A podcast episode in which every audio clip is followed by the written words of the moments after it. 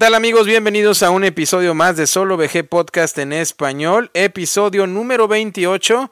Y aquí estamos de nuevo después de un largo mes, más o menos aproximadamente.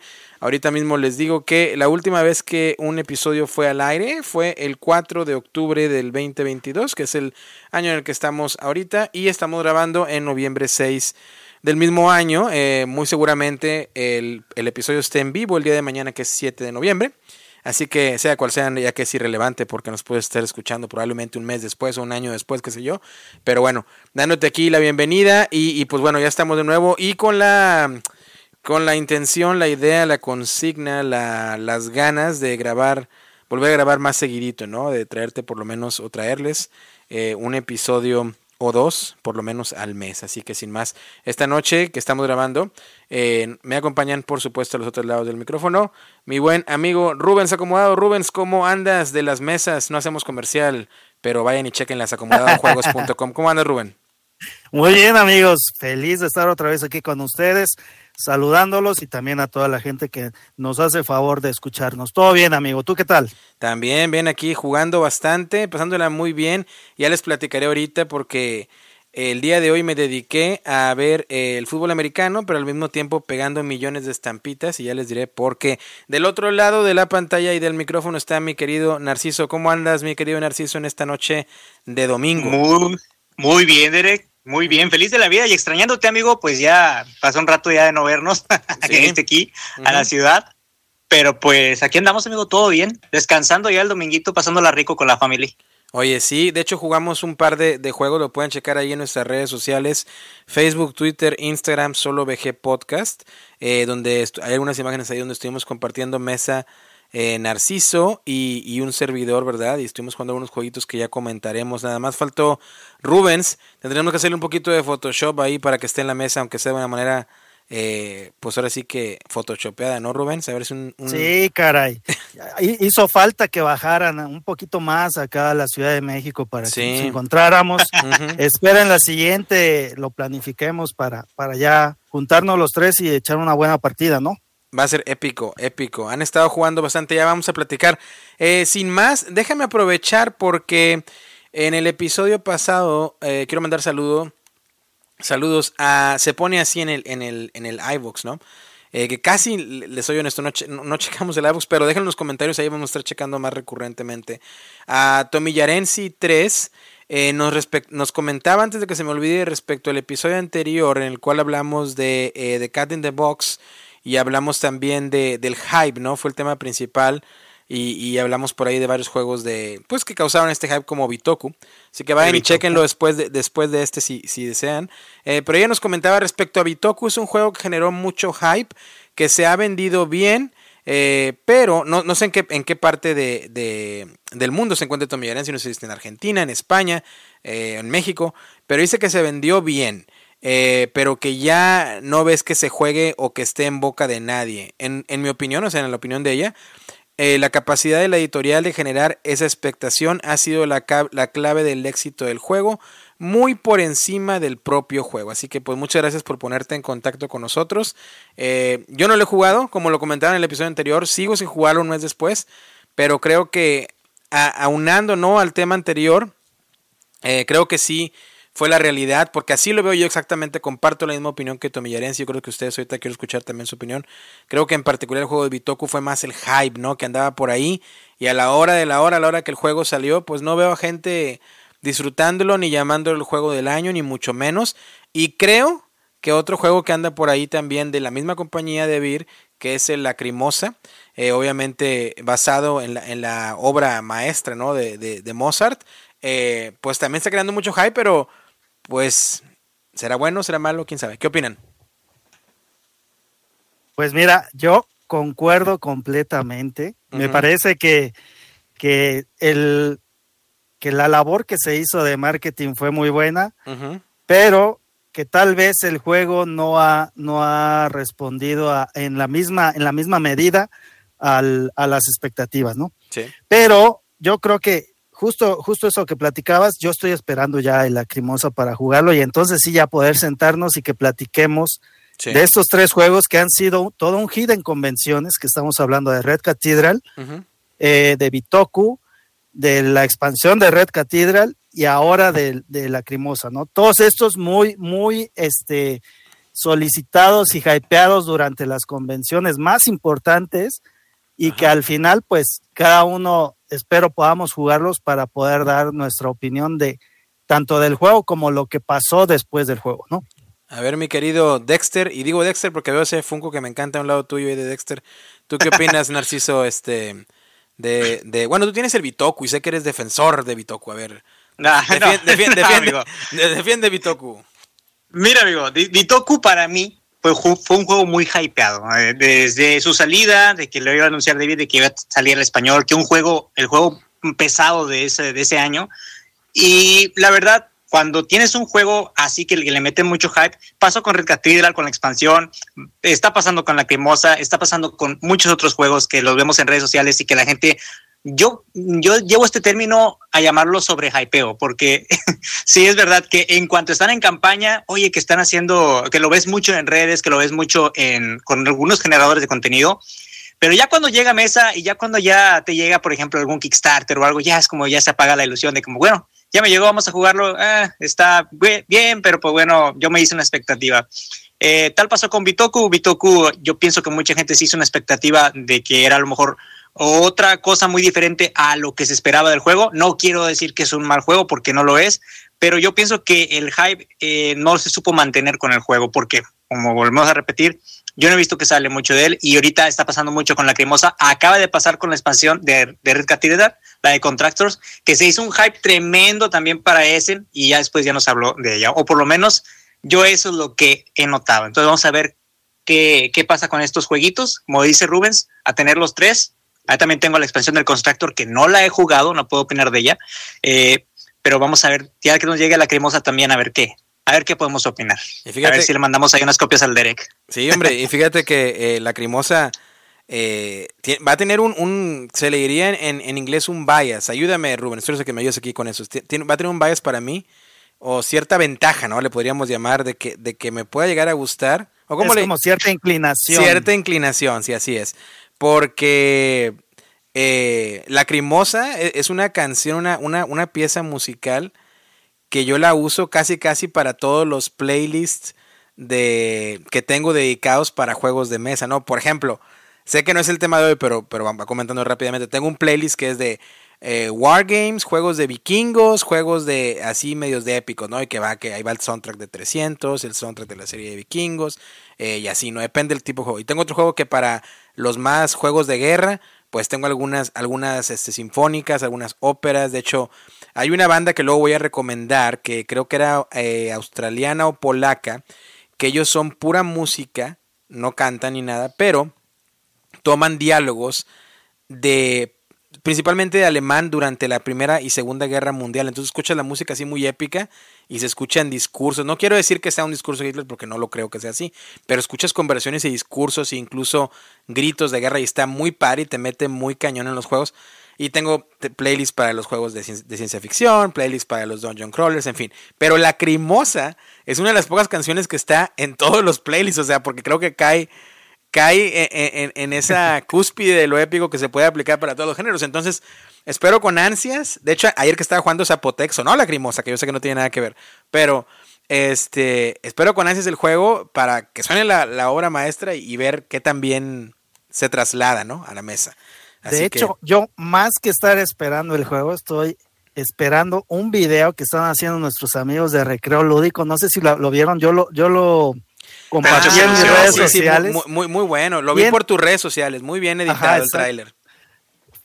Fercho y Ro hicieron ahí una introducción para lo que va a ser su video de Lacrimosa, que ya lo quiero ver.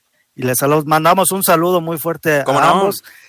E, ese video yo creo que va a ser épico, ¿eh? Y fíjate, a mí, a mí me gustó mucho el tráiler porque lo, de hecho lo vi en tus redes sociales. En la, creo que fue en la de Rubens, no sé si tú lo, también lo subiste en Narciso o no. Pero en, una, de los dos lo vi y me gustó, me gustó mucho y, cuando lo ponga definitivamente lo vamos a compartir también ahí por Solo VG Podcast para que pueda llegar a más gente, pero, pero se ve muy bien y también hay, que esperar ese video. Sin más, porque nos lo vamos a pasar hablando de aquí de Mozart. Eh, Narciso, vámonos por tu sección favorita, échale, ¿cuál es? Mira, amigo, vamos a ver quién nos escucharon en todo el mundo en este mesesote que estuvimos un poco inactivos. Échate la recorrida por el mundo. Solo VG Podcast en español por el mundo, amigo. Viene, países, México, España, empataron. México y España están empatados en el porcentaje de las escuchas. Estados Unidos, Alemania, Argentina, El Salvador. Ah, fíjate, El Salvador. Un saludo para los amigos salvadoreños, no se habían, no se habían colado por ahí. Eh, Qatar, ya viene el Mundial. Alguien nos sigue escuchando en Qatar. Eso, eso es lo que, lo, lo, único, ¿no? Eh, y el Reino Unido. Eh, la ciudad es la Ciudad de México, la Ciudad de Madrid. Eh, Alcalá de Henares, que me imagino que es una delegación de Madrid, Frankfurt en Alemania, Barcelona, Barcelona, en Bilbao, Vizcaya, en Alicante, Parla, que también es una, imagino que una, delegación de Madrid o una zona de Madrid, Ecatepec y Veracruz. Esas fueron las ciudades y los países que me escucharon el último episodio. Así que pues muchas gracias y un, un abrazo hasta donde quiera que nos estén escuchando. Rubens, tú me pedías un tema y, y bueno, yo siempre estoy escuchando el feedback, ¿no? Y, y, obviamente los consejos de Rubens para mí es como, como si nos trasladáramos al episodio 2 de Star Wars o el episodio incluso 3 y que yo eh, tomo el rol de Anakin y Rubens es Palpatine, es el emperador y me empieza a dar consejos, ¿no? En, al oído. Eh, y él me recomendó que empezáramos hablando de los Kickstarters que pues ahorita están sonando y que pues eh, están llamando la atención, ¿no? O que estamos vaqueando. Pues sí, amigo, estábamos justo platicando acerca de, este tema de los Kickstarters, porque si nuestros amigos escucharon algunos episodios atrás, hablábamos un poco y nos quejábamos un poco acerca de todo el tema este que había, de cómo había manejado esta empresa que es muy grande y que ya tomó la plataforma como un eh, pues como una verdadera alcancía donde nosotros vamos y no le, no le faltes el respeto a Cool Mini or no, por favor, ¿ok? en este momento no. Dos semanas en el futuro sí, pero ahorita no. Bueno, decía. Entonces, pues efectivamente, estoy hablando de Simon o Cool Mini or Not. Eh, efectivamente, sacaron un, un proyecto nuevo y justo platicábamos de él que se llama que es la segunda o el, segundo Kickstarter de Cthulhu Death May Die. Cthulhu Death May Die. Y aquí la tengo, fíjate. Eh, rapidito, ahí les va, eso está monstruoso. Llevan hasta ahorita recargado en este momento eh, 2.368.976 dólares. Y tengamos en cuenta que es una campaña ya de, de una, no de una expansión de hecho del juego. Es, la, es más, más que nada la temporada 3 y te venden el Unknowable Pledge, que es el como el, el pledge desconocido, ¿no? Eh, que es, es, por 100 dólares, incluye de stretch goals, ya se imaginarán siendo siendo Cool Mini ¿no? Y luego te venden la expansión para la temporada 4 en 65 dólares, que fue un anuncio. Te venden también Itaqua de Wind Walker, que es eh, otra, otra expansión para uno de los monstruos en 30 dólares. Luego los, los, eso estoy bien emocionado, los, los aliados, ¿no? Los Animal Allies, que son animalitos que te van a ayudar durante el juego. Creo que esa mecánica va a ser muy interesante porque estaba leyendo que te pueden, te pueden seguir a ti, o por ejemplo, vamos a ver que yo, estoy con mi investigador, porque Cthulhu es un, Cthulhu de es un juego que me encanta. Entonces yo estoy con mi investigador y me voy a una zona y Animalito se me puede seguir o lo puedo dejar ahí. Luego, si llega Rubens, tú te lo puedes llevar y tienen habilidades y cosas así. Lo cual soy muy padre. Vienen, obviamente te venden al bebé Cthulhu, que es el Cthulhu de, de no recuerdo la medida, pero el Cthulhu gigante. Eh, eh, lo tienen 30 dólares más caro que la campaña original, porque en la campaña original valía 150 dólares ese Cthulhu. Ahorita vale 180, pero porque viene prepintado. Luego viene también la Unspeakable Box, que son todos los stretch goals de la primera campaña de Kickstarter, que son bastantes y aparte vienen con unos, unas, unos, como unas bases acrílicas que ayudan a cubrir tu tablero para que las piezas no se lleguen a mover, lo cual creo que le hace falta al juego. Eso, ese vale 120 dólares. Otros dados extras que si ya tienes todo el anterior realmente no necesitas dados extras porque ya vas a tener suficientes con los que te van a incluir. Pero si quieres los dados Frost, que ya vienen así como con un, con un eh, un acabado como, ahora sí como que medio brillante, acrílico, muy padre, pues eso hay que pagar 10 dólares más por cada set. Y pues como les decía de los stretch goals, pues hay bastantes miniaturas, bastantes monstruos, bastantes capítulos. Y pues bueno, esto es lo que ahorita está causando sensación y furor en las redes del hobby. y, y, a pesar de que eh, pues yo fui uno de los primeros que estuve en contra de Cool Mini or Not, tengo que sucumbir y caer ante, ante esta tentación porque pues ya tengo la temporada 1, la temporada 2 y creo que pues sería un, un, un, pecado y una aberración no continuar. Uy, sí, no, no, no. Con la 3 y la 4. Este, eh, Narciso, yo, yo, sé, yo, yo sé que tú, tú lo vas a vaquear o, o, ahorita, o vas a esperar, o te vas a, vas a evitar el hype. Pues, amigo, voy a evitar el hype en este juego. La verdad, primeramente, no, no, no, no, no, no saldría mes, amigo, tal como quisiera. Este, y pues sí, es muchísimo dinero, amigo. he, he, estado vaqueando algunos eh, Kickstarter, déjame decirte, okay. pero no tan mo monstruosos o, o, o, tan grandes como este, ¿verdad? Sí. De hecho, tuve la, la, oportunidad, de ahí tengo guardado una copia del Cthulhu Dead My Day Retail y no lo he jugado. Mm, no, no, Así lo, que quiero esperar que un poquito. Pierdes, quiero esperar un poquito. Es que no tengo con quién, amigo. Necesito que vengas tú aquí. No necesito no, que vengas. No que necesito, jugarlo, ey, tienes que pero, jugarlo. pero volvemos a lo mismo y vamos a hablar del tema en un momento. No necesitas a nadie. Ahí lo voy a dejar. Vamos a hablar de eso después. Venga. Ru- Rubens, ¿lo estás vaqueando tú? Sí. Lo hemos platicado ya. Sí, yo, yo, yo voy a entrar. Eh, Sí, la, ventaja, la ventaja de este es que es un standalone y que además puedes, puedes mezclarlo con, con el primer Kickstarter. Entonces, Sí. Pues esa parte a mí me, me, me llamó mucho la atención de poder eh, revivir lo del primero con este segundo. Además que la verdad a mí me gustó muchísimo el, el juego como tal, me parece uno de los dungeon crawlers que, que más he disfrutado porque te tiene todo el, todo el, el momento en una tensión considerable. Sí, sí, sí. Entonces, eh, sí, definitivamente en ese, en ese voy a entrar. Estoy pensando todavía si voy a hacer algo de la primera, del primer Kickstarter o no. Veremos qué más, qué más falta, porque estamos a un par de días de que termine y ya sacaremos cuentas, ¿no? Sí, fíjate que yo definitivamente sí vaqueo el, el, el, el base, ¿no? La temporada 3. Creo que también terminaría agarrando los stretch goals de la primera temporada que me perdí. Probablemente la expansión para la temporada 4. Y lo que estoy debatiendo. Voy a tratar de agarrar todo lo que sea exclusivo de Kickstarter, ¿no? Hay unas cosas que vienen, a, hay unas cosas que vienen a, a, retail. Y pues esas van a venir 10, 15 dólares más caras, pero eso te da más libertad de decir, bueno, me espero, no tengo que gastar ahorita.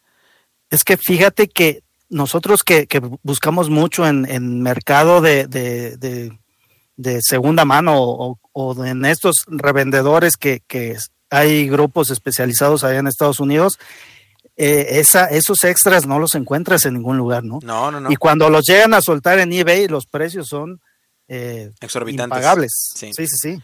Y lo único que estoy debatiendo es ese Cthulhu. Ese Cthulhu gigante. Es realmente el único debate que tengo. Una, por el espacio, porque ese Cthulhu es más que nada para que lo despliegues y lo sí. tengas ahí, ¿no? Entonces tendría yo que ahorita les platicaba antes de, grabar, estoy en unas remodelaciones aquí en el cuarto, ¿no? Y creo que tendría el espacio para que el Cthulhu esté desplegado. La cosa es justificar el gasto de, de, de 180 dólares más el envío que vendría siendo como en 220 solamente por, por el Cthulhu, ¿ok? Y me puedes decir, bueno, el Cthulhu es un escenario del juego y, y creo a lo que, lo que he visto me doy la idea, me podrán contar ustedes diferentes si saben. Eh, creo que en ese escenario pues vas en ciertas partes de Cthulhu, ¿no? O sea, que vas en el piso y luego en el, me imagino que los brazos y así, ¿no? Correcto. Vas escalando. Entonces, y, y, está muy padre porque los cultistas, o sea, están ahí donde están ahora sí invocando lo peor de lo peor al dios de los dioses de la mitología, H.P. Lovecraftiana. Ahí está, ese es. Y está muy padre. Pero es un, es un escenario, vaya, no, no es como decir, bueno, es, es, estoy gastando 220 por un juego. Es 220 por plástico, una escultura muy bonita y un escenario. Y es lo que no sé realmente si justifique o sea más el hype. Para mí, yo creo que es más bien un coleccionable. Y, y, ya en ese, en ese, en ese, en esa, o tomándolo de esa forma, para mí hace, hace sentido tenerlo porque es, no lo vas, no lo veo yo como una parte del juego, sino como un coleccionable que sería dentro de, es como el, el dios de los coleccionables de, de los Ameritrash. De Cthulhu, sí. Sí, porque yo concuerdo contigo que eh, para mí, y fíjate, y vamos a hablar de esto en el tema de hoy, yo soy Dungeon Crawliano de corazón. Y, y el HP Lovecraft, a pesar de que es un tema que ya se puede sentir cansado, a mí me sigue gustando. Tú sacas un, juego, Fantasy Flight saca un Dungeon o, cooperativo de Cthulhu y te lo voy a comprar. ¿Sí? O con el HP Lovecraft te lo voy a comprar. Si lo hace Simon, también lo voy a comprar. Y quieras que no, cuando ando en la tienda y veo algún jueguito que tenga esta misma temática, lo quiero comprar porque me atrae mucho el tema, me gusta mucho el tema. Y no te voy a mentir que leo los libros de H.P. Lovecraft. No, para nada. Simplemente me gusta el tema de, del misterio, el terror, lo paranormal, lo, inexplicable en, en, este tipo de juegos, ¿no? Entonces, sí, sí, sí entiendo tu punto pero, bueno, ya está, ¿quién engaño? Yo creo que sí lo voy a tomar. Ya no le voy a dar el asunto. Narciso. es lo que te iba a decir. tú, Rubén, tú y yo sabemos que la vas a comprar. Ya no le voy a dar más vueltas a esto, ya. Sí, ya. Fíjate, te voy a decir una cosa. El tema de que hayan puesto la diferencia de que ahora el, el, el Cthulhu es verde, se ve todavía mejor de cómo estaba el original. Sí, sí, se ve. La verdad está muy, está muy bien, está muy, muy bien. O sea, yo creo que van a ser esos objetos que tú, vas a ser el, host, ¿no? De la noche de juegos y llegan a, tu casa o a tu, a tu lugar, a tu depa, eh, donde vayan a jugar y, lo ven ahí, y, o sea, y es una pieza que por lo menos alguien te va a decir algo o lo van a voltear a ver. Y, y creo que eso ya le da, como dices tú, desde un tema de punto, de punto de vista coleccionable, creo que le da ese feeling, ¿no? Y esa, esa manera inexplicable y tonta que tenemos a veces los jugones de, lo comentaba Rubens tú cuando venías, ¿no? Que decías, a mí me gusta, pues tú lo puedes platicar que te gusta ver tu, tu ludoteca y contemplarla y, casi casi como trofeos, ¿no? Como que te fuiste de casa y, y son ahí tus, los bisontes que cazas. Sí, e, e, ese es, ese es un placer que no mucha gente entiende, pero sí, el poder admirar toda la colección aunque mucho de eso no lo has tocado, eh, tiene un valor para algunos que es, es bastante alto. Narciso, ¿qué ibas a comentar? Definitivamente, amigo, tienes que comprarte la figura. Cuando, es, es muy imponente, yo ya la vi, tuve la oportunidad de cargarlo tal cual, como si fuera una, una estatua de un San Juditas, tal cual la llevamos a hacer la Espérame, espérame. Oye, tus comparaciones. espérame, tus comparaciones van a ofender a algunos, tranquilo.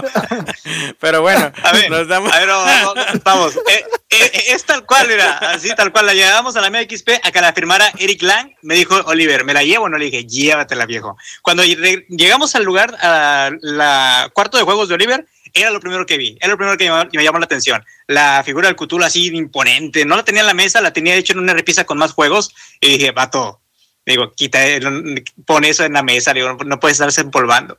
Está impresionante, amigo. Y sí, es un complemento del juego, pero es como un coleccionable, es como un Funko. Sí, pero grandotote. este, pero bueno, ya, ya, ya lo voy a tener que hacer, estoy forzado a hacerlo. Este, ¿qué han estado jugando últimamente? Cuéntenme, vamos a empezar contigo, Narciso. ¿Qué has estado jugando? Eh, ¿A qué les has estado tirando dados así rapidito? Obviamente no enfocándonos tanto porque ya traeremos juegos a reseñar, pero cuéntanos, ¿qué has, qué has estado ¿con qué has estado divirtiéndote? Fíjate, amigo, que he estado muy bendecido, la verdad. Eh, me he sentido muy bendecido y muy agradecido con algunas este, editoriales que me han mandado algunos juegos. Fíjate que recientemente ayer me puse a probar eh, el, de Guild, de Merchant Explorers, eh, que nos manda nuestro buen amigo Vladimir de Eje. Es un juego estilo Roll and Write, pero sin serlo. Es colocación de cubitos. tienes que armar una ruta, está muy parecido a otros juegos del estilo así como un toque pirata. más lúdico, este, pues la tienda de juegos sin parar. Eh, buen Pepe me envió algunas cosas de las cuales pues estaba jugando. Leí una ley al Terraforming Mars este, para quitarme un poquito el, odio que le tengo, ¿no? Por el arte más que nada. el Furlance, amigo. Estuve jugando también por ahí el Ark Nova, que sé que te encanta y sé que lo, que lo amas. y, es, y estuve jugando también, fíjate que le di partidas al Pandemic, el de Star Wars, que muchísimas gracias, Terek, por ese regalo. Está muy padre el juego. Eh, estuve jugando en solitario y sí, sí, sí, sí, sí, me divierto bastante. Igual hice lo que tú, puse la música eh, del playlist de Star Wars, me puse a jugar yo solito en, en, la sala, su casa, y pues bajé, y bajé las luces tantito para que se viera tenue y empecé a jugarlo de una manera que me pudiera entrar en el juego y decir, pato, estoy, estoy en una película de Star Wars, estoy contra los clones. Se sintió ah. padre, me encantó. A ver, platícame un poco más de ese, porque la verdad es que me da mucha curiosidad y, y no sé cómo, cómo empataron el tema de, de Pandemic con el tema de Star Wars. a ver, Fíjate que cuando... Dale tú, dale, dale tú, dale tú. Ok, ahorita dale tu opinión también, Derek. Sí. Fíjate que cuando lo jugué eh, la primera vez, eh, yo no, no, estaba haciendo nada, yo era un Yoda que no hacía nada. y, y, cuando lo estaba jugando por primera vez, pues sí te sientes un, el, el tema del, del pandemic está presente, la mecánica siempre es igual, sacas cartas e infectas como un tipo de locaciones, vaya. Okay, Aquí en vez de ser, aquí en vez de ser con alguna enfermedad o con algún este monstruo, como en el caso del Cthulhu de Pandemic, el, el Cthulhu de Pandemic es con eh, clones, con robotcitos. No estoy tan adentrado en el tema de Star Wars como ustedes, pero es como robotcitos. Y hay como un villano hay como un rival a vencer. Hay varios, pero hay como uno a vencer que tú eliges el, el, villano en sí. Este tiene un mazo de cartas y ese mazo de cartas, conforme tú vas jugando, hay como unas fases de juego. Eh, se realizan las fases de juego, no voy a andar tanto en el tema, pero se hacen las fases de juego y se saca la carta del villano y el villano hace algo que te repercute en el juego. La vez pasada, Derek y yo perdimos desastrosamente en el juego. pero es por mi culpa, amigo. La verdad es que yo siento que yo, yo me sentía un poquito, aunque incluso nuestro amigo, eh, nuestro amigo José, eh, el Cuervo, que le mandamos un saludo, él estuvo como bien adentrado en el juego y yo no yo me sentía un poco perdido porque el mm, Derek hacía alguna acción y yo decía bueno y qué hago yo o sea tengo que hacer esto no me alcanza a hacer una acción para que llegar eh, para mover a Derek acá o, matar a personajes acá el juego la verdad, Robert tiene su cometido y si te sientes como que de verdad hay una guerra en el, en el mapa. La verdad, juegazo, súper recomendable. Si te gusta Pandemic y te gusta Star Wars, y gracias a este juego, amigo, he empezado a ver las películas de Star Wars. Porque yo, la verdad, es que no le tenía nada de, de lore, no tengo nada de lore, o sea, conozco al Darth Vader, conozco a Luke Skywalker y todos los demás, pero en sí, nada más vi como una película y fue porque a mi esposa le encanta, dije, venga, vamos a darle una oportunidad. Y gracias a este juego, pues mira lo que logró. Me encantó. Bueno, déjame ahora sí hablar yo del lore un poquito y, y contestar eh, con más enfocado en el lore, ¿no? Eh, estamos, estamos, para ubicarnos y ahora sí que va a ser un poquito de reseña, ¿no? este Pandemic que, serviría porque es nuevecito y apenas Asmodee lo está haciendo llegar a tiendas. No sé si ya llegó ahí, ¿lo has visto ya en las tiendas en México, Rubén, o no todavía?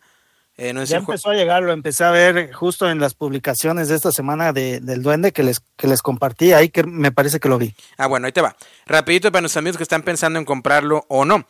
Eh, Pandemic eh, de Clone Wars, que, que obviamente está orientado en el episodio 2 de la saga, eh, pues básicamente se desarrolla durante este periodo de, las guerras de los clones, como bien lo decía Narciso, eh, durante la guerra de los clones, eh, si nos vamos un poquito, y ahora sí va a salir mi lado geek de Star Wars, en esa época, los enemigos de los Jedi, que, en este caso son los héroes, ¿no? Que somos nosotros, que incluye a Yoda, está Anakin, está Obi-Wan, está Ahsoka Tano, que Ahsoka no pertenece a las películas en sí, pero ya viene participando, desarrollando más su historia en la serie animada de, de, Clone Wars, ¿no? La guerra de los clones, incluso los cómics, y ya posteriormente en las series de Disney, por ejemplo, sin spoilear, pues la van a ver saliendo por ahí a Soka y es un personaje que ya va más adentro en el lore, ¿no? Y, y, ella, pues más que nada viene siendo la Padawan o, a, la, o a la persona que Anakin está, está entrenando. Anakin en algún momento se, convierte en un maestro Jedi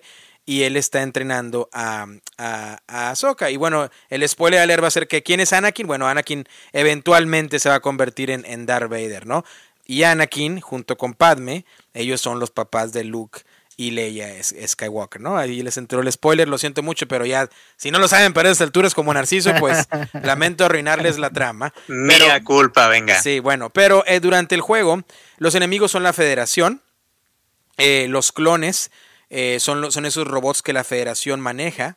Eh, entre, los, entre los villanos de la federación están obviamente aliados con, con, los Sith, ¿no? Que, que son los, los, los, los, antagonistas de los Jedi, ¿no? Esos que, que en lugar de tener la luz o la fuerza, pues manejan la oscuridad. Y entre esos enemigos está eh, Ventress, que es una de las brujas. Está también eh, Kondoku o, con, o el Conde Doku, también que es un, es un Sith. Y También está eh, Gribus, que también es uno de los uno de los como generales, ¿no? De también de los Sith o del ejército de los clones para los Sith. Entonces, durante el juego, ese tipo de villanos tú vas a elegir uno de ellos y vas a estar, vas a estar compitiendo o, desarrollando la guerra contra ellos. Eh, el tablero va a estar dividido en, todas las, en los principales planetas del universo de Star Wars. Y obviamente siguiendo las clásicas guerras de las clásicas reglas de Pandemic, ¿no? Que eh, en lugar, como lo decían, eso que hay una, una infección que se va eh, desarrollando de lugar a lugar. Bueno, aquí en un momento que tengas tres clones en algún lugar, primero el cuarto, al poner el cuarto no lo pones, creas una barricada, que es un sistema nuevo, el cual está muy bien. Pones una barricada que básicamente aumenta la dificultad para que tú puedas tratar de desalojar ese planeta de los malos. Y eh, si y ya poniendo eso, si se vuelve a poner otro, pues obviamente a, algún adyacente se van a ir poniendo, eh, se van a ir poniendo clones. En este caso, eh, no funciona. Eso sería si lo jugáramos en el, en el, clásico sistema de Pandemic. En este caso no funciona así. En este caso, cada vez que ya hay tres y una barricada y se tiene que poner otro más, se va a avanzar en un track que es el track de donde está el emperador. Para estas alturas de la historia, sabemos que hay un emperador Sith, sabemos que hay un, un, un, malo, no un Cthulhu dentro de los Sith, para que me expliques. Pero en ese momento no se sabe quién es el emperador, sino hasta después se va dando cuenta de la historia que es Palpatine el emperador, spoiler alert. Pero durante este juego, Palpatine, que es el canciller eh, de, de, la galaxia, o de, o de, la, de, la República Galáctica, bueno, pues él es uno de tus aliados también. Entonces va, a ser importante esto porque va a haber un mazo de cartas en el cual vas a poder obtener aliados que van a jugar contigo y te van a ayudar a ciertas acciones como moverte o atacar. Y esos, esos aliados van a ser los troopers, que antes de que se, se convirtieran en Stormtroopers, pues ellos eran, trabajaban, ¿no? Eran ejércitos también de, de clones que ayudaban a, a pues más que nada a, a, los, a los Jedi, ¿no? Por eso se le llama la guerra de los clones, porque esos clones fueron diseñados a partir, me estoy metiendo más geek, a partir de, de, de Jango Fett, que era el papá de Boba Fett, de él sacaron a todos los clones, que ahora son los troopers, y Obviamente juegan, eh, lo, mencioné erróneamente anteriormente, no son clones los, los malos de la federación, son unos robots, los clones son los, los, los troopers. Eh, entonces estos troopers van a estar tratando de ayudarte a combatir esos robots.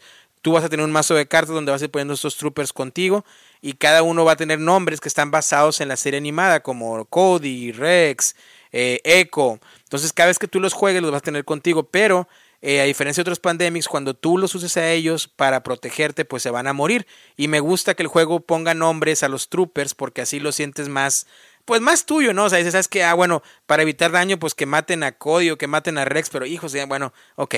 Y va a haber un mazo de cartas donde pues, vas a poder obtener más clones o aliados, como eh, R2D2, como C3PO también está por ahí, Padme, obviamente, está eh, el canciller Palpatine, que nuevamente es el emperador, pero en este entonces no sabemos que es el emperador. Pero bueno, cada vez que se, una, hay una sobrepoblación de robots, eh, vas a ir avanzando en ese track, que si en ese track llega al final, vas a llegar al, nivel del emperador y pues ese va a significar la, la, derrota de la partida, ¿no? Conforme vaya avanzando el juego, tú vas a hacer tus acciones como en todos pandemics, que es moverte, atacar. Al momento de atacar tiras un dado y ese te va a decir a cuántos robots pudiste destruir y si te hicieron un daño a ti o no y luego ayudarte con las cartas que ya mencioné. Eh, va a haber ciertas misiones que tienes que cumplir. Depende del nivel de dificultad que estés haciendo, vas a cumplir cierto número de misiones que están en diferentes planetas, que van a tener diferentes tipos de requerimientos. Cuando logres completar todas las misiones, entonces ya vas a ir a poder a destruir al villano que hayas elegido para, para esta aventura, ¿no? Eh, ese villano, mientras tanto, cuando tú termines tu turno de hacer tus acciones, eh, el villano va a tener un mazo de cartas, la cual la va a activar y va a hacer ciertas cosas que obviamente te van a perjudicar a ti y luego vas a ir sacando de otro mazo de cartas, depende en qué nivel estés en el track de invasión, pues más robots para que invadan ciertos planetas, ¿no? Eh, y así se va suscitando el juego y las acciones que puedes hacer, como les comentaba en tu turno, es moverte, atacar, pues este es lo que se le llaman refuerzos, ¿no? Que es sacar de ese mazo de cartas que, que, de donde salen todos los troopers o los clones, sacar más, más clones de ahí para poder eh, hacer un ejército tuyo, ¿no? O, probablemente que obtengas una carta de aliados. Y como les digo, ganamos el juego tratando de derrotar las misiones, depende las el número que escojamos, depende el número de, nuestra dificultad, o la, perdón, el nivel de nuestra dificultad, y si logramos derrotar al villano después de eso. O perdemos si en el track del emperador pues se llega al final que cada vez va a avanzar cada vez que nos maten a uno o cada vez que hay una sobrepoblación en un planeta, o puede ser que de repente también ciertos villanos hagan que avances de track más rápido. Es como se juega y la verdad que yo siendo un fan de Star Wars, eh, de las películas, de las series, de las series animadas, incluso de algunos cómics, de libros, de audiolibros, eh, la verdad que eh, creo que el tema está muy bien aterrizado y te lo puedo decir sin lugar a dudas que de todos los pandemics, este es, este es mi favorito, sin lugar a dudas, ese es mi, mi pandemic favorito. Y después de este, el que más, el que más me gusta es el de The Reign of Cthulhu. Y después de ese, en lugar número 3, estaría el de The World Warcraft. También estuvo muy padre, que tiene muchas similitudes con el de Star Wars. Y luego ya después le seguiría el Fall of Rome. Pandemic Fall of Rome sería el, en, el, en, el, en el cuarto lugar, ¿no? Pero ahí está más o menos la reseña rapidito de el Pandemic eh, de Star Wars si de Clone Wars, si estás este, pensando en comprarlo o no, la respuesta es, si te gustan los juegos de Pandemic, sí. Si no te gustan los juegos de Pandemic, pero te gusta Star Wars, sí. Si no conoces ni Star Wars ni Pandemic, sí. Porque siempre y cuando te gusten los cooperativos, lo vas a disfrutar. Obviamente, dentro de las debilidades del juego, pudiera estar esa situación del alfa playerismo, ¿no? O sea, de, de, que hay un jugador alfa en la mesa. Tocaba, por ejemplo, con Narciso. Yo cuando estamos jugando y le decía, no te quiero decir qué hacer. Pero él jugó con Yoda, este, porque puedes coger Anakin, Obi-Wan, Yoda, no recuerdo quiénes son los otros seres, Ahsoka. Este, y cada, cada héroe trae, o cada Jedi, trae diferentes habilidades, ¿no? Y, y, y cuando Narciso estaba jugando y estaba tratando de agarrar la onda del juego, el Yoda se veía muy lento, que era el que traía él, no, no atacaba y se movía muy lento, pero eran por las decisiones que tomaba Narciso. Y de hecho, José Cuervo le decía, que tiene nombre de, bebida, José Cuervo le decía, no, mira, haz esto, lo otro, lo otro. Y entonces yo incluso le llegué a decir, Narciso, ¿sabes qué? No te quiero decir qué hacer, porque yo odio ese tipo de jugadores y no quiero caer en eso. Pero sí se puede sentir, creo que es la debilidad de todos los pandemics, que eh, tienen esa, esa probabilidad de caer en, en, la debilidad de un jugador alfa, ¿no? Pero también creo que este, junto con el de World Warcraft, son los que tienen más mecánicas implementadas en el juego que lo hacen más difícil para un jugador alfa a menos que alguien se ponga de pechito, como diríamos así, como se puso Narciso. pero fuera, pero fuera de Sí, la verdad es que sí. tengo una razón ahí. tengo una razón ahí, Derek. Pues principalmente fue porque no conocía el juego en sí. O sea, yo pensé que eh, obviamente todos los Pandemic agregan una mecánica diferente, pero yo no, no conocía el juego. Y lo otro, mató. Era la primera vez que lo jugamos. Dije, no la quiero regar, no quiero que Derek se lleve una impresión mala de mí como, no sé, malo o buen jugador. ponía atención, ponía neta, atención. Es neta. Tenemos rato haciendo el podcast, tiene, rato, bueno, ya tiene ya como dos o creo que dos veces que ya nos hemos visto el Derek y yo. Y no, no, nunca se había dado la oportunidad de jugar juntos. Entonces sí me vi un poco lento, y bueno, esa es otra cosa. Pero te eh, recuperaste. No, he jugado tanto cooperativos últimamente. Ajá. No, pero, te recuperaste. Camarada José Cuervo es jugador cooperativo de todo. O sea, él le da una partida al Match Night cada día, así que pues ya te imaginarás. O sea, está más como que más curtido, ¿no? No, pero sí se recuperó en eso, ¿eh? se recuperó. El último anduvo salvando, anduvo salvando a todos. Pero fíjate. Yo me preocupaba por eso. Sí, no, no, pero Narciso al, último fue el rey de la partida. Oye, pero fíjate, un punto, un punto muy interesante, y lo comentaba Narciso. Solamente en dos juegos, y te voy para que me digas qué opinas, Rubens. Solamente en dos juegos ha ocurrido que he tenido a gente externa viendo el juego y que ellos se la están pasando súper divertido y que, y que están metidos como si fuera una película. Ojo, y te voy a decir cuáles son. No los estoy comparando de ninguna manera, eh, lo quiero aclarar. Pero me ocurrió en el GameCon de 2021 con, con Nemesis. Tres horas, una pareja de italianos viendo una partida de cuatro jugadores de Nemesis súper emocionados y gritaban incluso con cada tirada de dados. Y este, que José Cuervo estuvo viendo la partida y estaba bien entrado y, hasta se emocionaba con las tiradas. Así que nada más ahí lo pongo. Rubens, ¿qué opinas? No, me parece que, eso es algo muy difícil de, lograr, ¿no? El que, el que un espectador de un juego eh, lo, lo, siga de esa manera, sí es difícil y yo no me ha pasado con ninguno. Eh, generalmente la gente se aburre si no está jugando y pues yo, yo me aburro si no estoy jugando, ¿no? Pero, ahorita vamos a hablar de eso. Pero sí me parece que, que, que si lo logró, sí, sí debe de tener lo suyo. Me parece que se, se complementó muy bien la, la, mecánica y la temática. Entonces, eh, es, eso, eso creo que cuando, cuando tratan de meter algún juego con calzador, con la temática para sacar una versión y no sale, como que sí lo, te das cuenta luego, pero cuando se logra bien, eh, creo que se agradece y sí, sí, pues luego, a ver si me lo prestan. Sí, no, sí, la, la, verdad que sí está muy bien. Nuevamente, a mí, a mí me gustó mucho que yo tenía ese pendiente, decía, bueno, a ver si no cae en lo mismo y el tema no se puede integrar, pero la verdad que lo integraron muy muy bien y ya nada más como un plus, me gustó mucho que eh, vaya, combinaron el universo cinematográfico, el universo de la serie animada e incluso un poquito de los libros al ponerte a ciertos personajes. Entonces la verdad que, que muy bien por los de por los de, ¿cómo se llama este monopolio? Asmode, muy bien por los de Asmode en, en, en traer este juego a, a, las tiendas, ¿no? Así que sin más. Son los de Siman, ¿no? Son los de Siman, sí, pero acuérdate que Asmode es dueño de, de, los compró. de Siman Games, entonces, pues haz de cuenta el Disney, ¿no? De, de los juegos de mesa. Pero, Correcto. pero no hay ningún inconveniente mientras sigan saliendo juegos buenos, ¿no? Ya después sean otros temas en cuestión de, de apoyo a, a publicistas independientes. Rubens, ¿tú qué has estado jugando? No mucho últimamente, la verdad. He estado repitiendo varios de los que traje de Yengon porque la gente acá no, no, ha, no han llegado. Entonces, eh, a cada uno de los grupos diferentes que tengo, cuando, cuando me preguntan qué traje, pues todos quieren jugar lo que todavía no llega acá. Entonces he estado jugando Turing Machine, he estado jugando el Planet Unknown.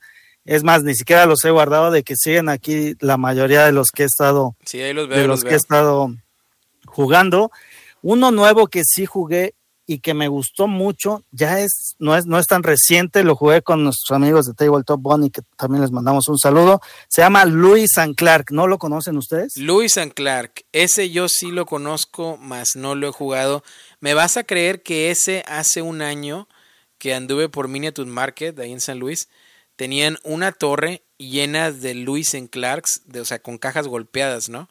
Y los, los vendían, creo que cada copia como en 13 dólares pero no, no, no pero no, no, lo quise comprar porque pues eh, digo no no no no. Quién es el diseñador es uno es uno de los más famosillos no este... no no no me acuerdo muy bien pero se parece mucho. No sé si fue solo el diseñador o el ilustrador al Stone Age.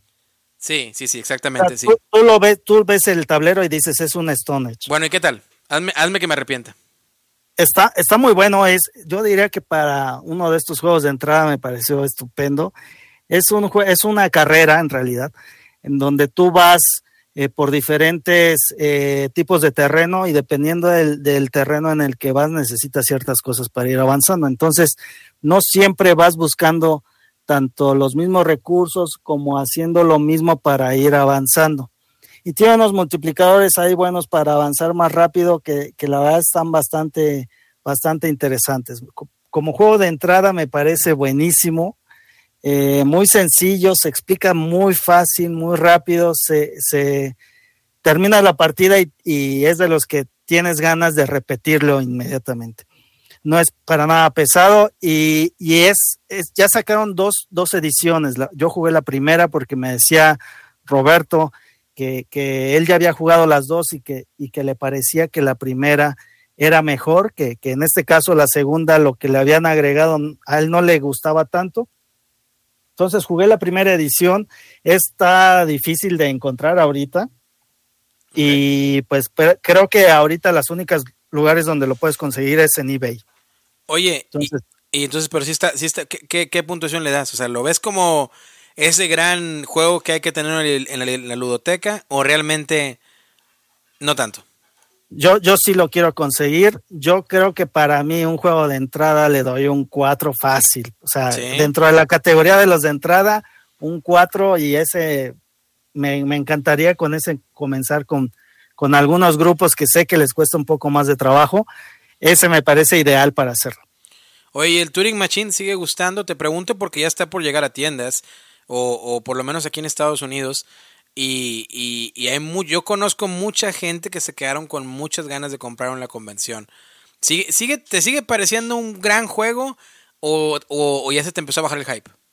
No, es que fíjate que me ha costado trabajo ganarlo, entonces a mí me tiene picadísimo porque sí está, está retador y aún después de todas las partidas que, que, o sea, el tema de ese juego es que no importa cuántas veces lo hayas jugado, eso no te da una ventaja contra alguien que no lo ha jugado tanto. ¿Me explico? Entonces, eso, eso me parece que en cualquier juego hace que siempre te den como ganas de seguirlo jugando, porque no es que lo domines, sino más bien estás midiéndote contra los demás, porque es tal cual un juego de lógica, que, que si, los, si, tienes enfrente a alguien que es muy bueno en, en, ese tema, eh, pues va a ser muy difícil que le puedas ganar, ¿no? Entonces, sigue siendo retador, le sigue gustando mucho, o sea, yo te diría que de, de 10 personas que, que, lo he jugado, solo a un par, eh, más bien, a uno no le gustó y a uno le pareció algo eh, X, ¿no?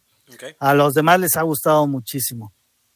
Habrá que probarlo. Narciso, ¿qué más has estado jugando? Pues fíjate, amigo, que he estado jugando un juego que me llegó, apenas me acaba de llegar. Eh, me puse a jugarlo, a simular la partida a, dos jugadores, el Millennium Blades, amigo. ¿Has escuchado de él? Sí. Lo, he escuchado hablar de él, no lo he jugado, pero sí he escuchado hablar de él. Fíjate que es un juego de, level, level, level 99 Games, algo así se llama, no tengo ahorita a la mano eh, la ficha, pero es un juego que es un simulador eh, de alguien que se adentra, o una persona más bien, un, llámese duelista, llámese, este, no sé el término de los Magics, cómo, cómo se pronuncie, o una persona que entra a jugar un TCG. Comprar cartas, este, entrar a torneos, eh, armar tu deck, abrir sobres, entre comillas, abrir sobres de cartas, estructurar la baraja. este, es un juego, la verdad, muy padre, pero no es para todos. eso sí debo de comentar, que no es un juego que le podría sacar a todo el mundo. Necesitas como que traer a los jugadores. Este juego se lo pondría a personas que son muy, este, muy dadas a jugar Magic, muy dadas a jugar Yu-Gi-Oh, Pokémon, todos estos TCGs. Creo que entraría muy bien e, e, ese juego. O a personas que ya tienen, pues, un, un recorrido en juegos de mesa para, para jugarlo, porque sí está pesado, amigo. Si es de complejidad, poquito alta pero sí es pesado. O sea, si no te interesa nada de esto de, ah, no quiero armar deck, no, no me interesa estar en los TCG por los juegos de mesa, pues no, no, no, es fácil de que se lo pongas a una persona, pero sí, a mí me encantó. Es lo que también he estado jugando. Pero no es un TCG. No. No, no, no. O sea, la, temática. La temática es de que vas y compras tus cartas, vas a torneos, eso. Sí, o sea, te armas un deck. Es, es como, es como si, la temática es como si fueras una persona que va entrando al mundo de un TCG. No será. pero sí. Dime. Pero sin entrar en la onda de gastar en expansión. Bueno, el juego tiene muchas expansiones, pero en el puro, con el puro base tienes bastantes. Entonces, sin entrar en la onda de estarte actualizando con las listas de formato, sin entrar en la onda de otras cosas. O sea, no. Es un juego muy. Podría decirse que muy amigable para que conozcas cómo es la onda del TCG. Así lo veo yo. Ok. ¿Lo has jugado, Rubens? No, ese no lo conozco. Y pero sí he visto que tiene, tienen mucho, este, muchas expansiones. Bueno, no sé si son expansiones, pero sí he visto muchas cajas diferentes del juego. Yo primero me di a la idea que era como un juego que nada más lo venden en Brasil y aquí por lo menos en Estados Unidos es muy buscado. No sé si lo han visto o lo han, lo han visto escuchar, uno, sobre Marvel Comics, que básicamente es de ir a, o sea, en el juego es un juego de mesa, pero tú tienes que ir a comprar y coleccionar cómics de Marvel. Pero creo que la licencia para este juego solo la tienen en, en Brasil. Entonces en eBay te cuesta como 150 dólares el juego, te lo mandan de Brasil y obviamente ya en la BGG hay reglas en inglés para que lo juegues. Las cartas creo que no llevan mucho lenguaje, es más que nada comprar tus cómics. Eh, me imagino que es parecido, a lo mejor nada que ver, a un Kickstarter hecho que me acaba de llegar, que es el de vinyl o vinilos, que es también que simula, es un, es un colocador de trabajadores que simula que estás en la tienda comprando y coleccionando vinilos, ¿no? Que para mí pues es un tema que obviamente me, me, llega, ¿no? Pero, em, pero nada, ¿no? Se, oye interesante, habrá que checarlo, mi querido Nash, echarle ahí unas, una ojeadita, probablemente una partidita y, y sentirnos yugis por un minutito y, ya está, ¿no? Sí, prácticamente es eso, amigo, prácticamente. Pero como te, como te comentaba, ¿no? Es un juego el cual yo le sacaría, por ejemplo, a una, a una persona que va iniciando en el hobby, tal vez. Eh, creo que estos juegos eh, de esta compañía, los que he visto, eh, por ahí hay otro que se simula ser como un tipo MOBA. no sé si lo has jugado o tú, Rubens, ayúdame con el nombre. es un juego donde hay varios personajes que se enfrentan en una arena, en una, en una arena lineal. ¿Eh? ¿Sky Tier? No. Eh, es una arena lineal. ah, son, unos standis, unos personajes que son unos standis, cada personaje tiene cartas. ¿Cómo se llama este juego? No es el Aristella. Bueno, no, no, no, es, es más antiguo que el Aristella, viejo. Es de esta compañía, pero bueno, a lo que voy. La compañía esta tiene muchos juegos que no son, yo siento que no es como que son juegos de entrada, son juegos como que para jugadores con más este, experiencia. Eh, entonces, pues es lo que he estado jugando, amigo. No he jugado más cosas. Ah, se me olvidaba. Sí he jugado otra cosa. Un juego que me fascinó por, por su simpleza es el Juicy Fruit. ¿No se lo has jugado? Todavía no, aún no. Ah, bueno, el Juicy Fruit es un juego el cual eh, te simula ser un team, una especie de Candy Crush sin romper bloques. Es decir, aquí en vez de romper hay que recolectar. Estás en una isla y tienes que desplazar los zetas en un mapa y cada, cada el, mapa pues está dividido en, cuadros, ¿no? Entonces, cada cuadrito que recorra la loseta es un, es un token de, madera de una fruta que tú te llevas a, tu almacén. Y tú con eso puedes comprar ya sea una ficha del mercado común, que son puntos que te da de victoria, y o puedes liberar como que un espacio de la isla que son botes que te piden, por ejemplo, este bote tiene que cargar dos manzanas y una, y una, y una banana. Tú, tienes eso en tu reserva, lo gastas en el turno y ese, ese bote tiene puntos y vas avanzando en un track de puntos. Es un juego con otros jugadores muy ameno, la verdad me divertí bastante, eh, independiente del idioma y ahorita creo que ya, anda en tiendas, es una novedad que, trajeron al grupo, este, entonces pues me quedé también muy, muy fascinado, es un juego familiar muy divertido, te digo, se me figura mucho a un eh, a un Candy Crush, un Potion Explosion, pero sin toda esta onda de, de, poderes, simplemente arrastrar tus losetas, obtener eh, mercancía y gastarla. Es un juego muy rápido, amigo. ¿Es de los juegos estos de caja pequeña? No, es un juego de, porque tiene, tiene dos tableros, tiene cartas, tiene tokens de madera, este, grandecitos, manejables, eh, tiene dos bolsas, una es para meter fichas eh, de bote normal y otra para meter fichas de bote avanzado. Eh, sí tiene, su, sí tiene sus, sus, sus, componentes, y, pero te vuelvo a repetir, es un juego que me fascinó bastante porque es súper rápido, es muy vistoso, muy bonito, y dos, tres reglas ya estás jugando y te picas. Yo me quedé picado, o sea, fue dos, tres partidas en el mismo día con ese juego, y rapidísimo, amigo, rapidísimo. Hay un track, para que las partidas no se alarguen, hay un track que va bajando de, como de dos espacios, dependiendo de los números de jugadores. Cada que tú compres una loseta o cada que tú hagas algo en el, en el mercado, va bajando eh, el, el, marcador, entonces se va de volada al juego. La verdad se lo recomiendo si lo ven eh, por uh, si lo ven allí, jueguenlo. Eh, es un juego muy divertido.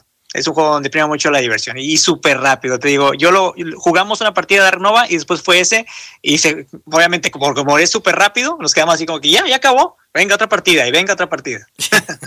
Oye, y el, y el, cambiando de tema, ya vieron el, el, acaba de salir a tiendas acá, el azul de chocolate el de chocolate. ¿Ya lo vieron o no? Sí, sí, ya lo vi, se ve chulísimo. ¿Qué pasó, Rubén? ¿Te gustó cómo mencioné el chocolate? No, no, no. muy, sensual, ¿no? El tono francés te sale, a la perfección, amigo. Así te gusta que te hable. No, no. no, fíjate que no lo, no lo he visto. no, muy chulo, muy chulo. ese es este es solo, solo cambiaron el, el, lo visual de una de las versiones de azul, ¿no? No importa. El reskin, ¿no? El reskin del azul original. Sí, fue se cuenta que es el azul original, pero en lugar de estar jugando con azulejos, eh, es con chocolate. Con el chocolate.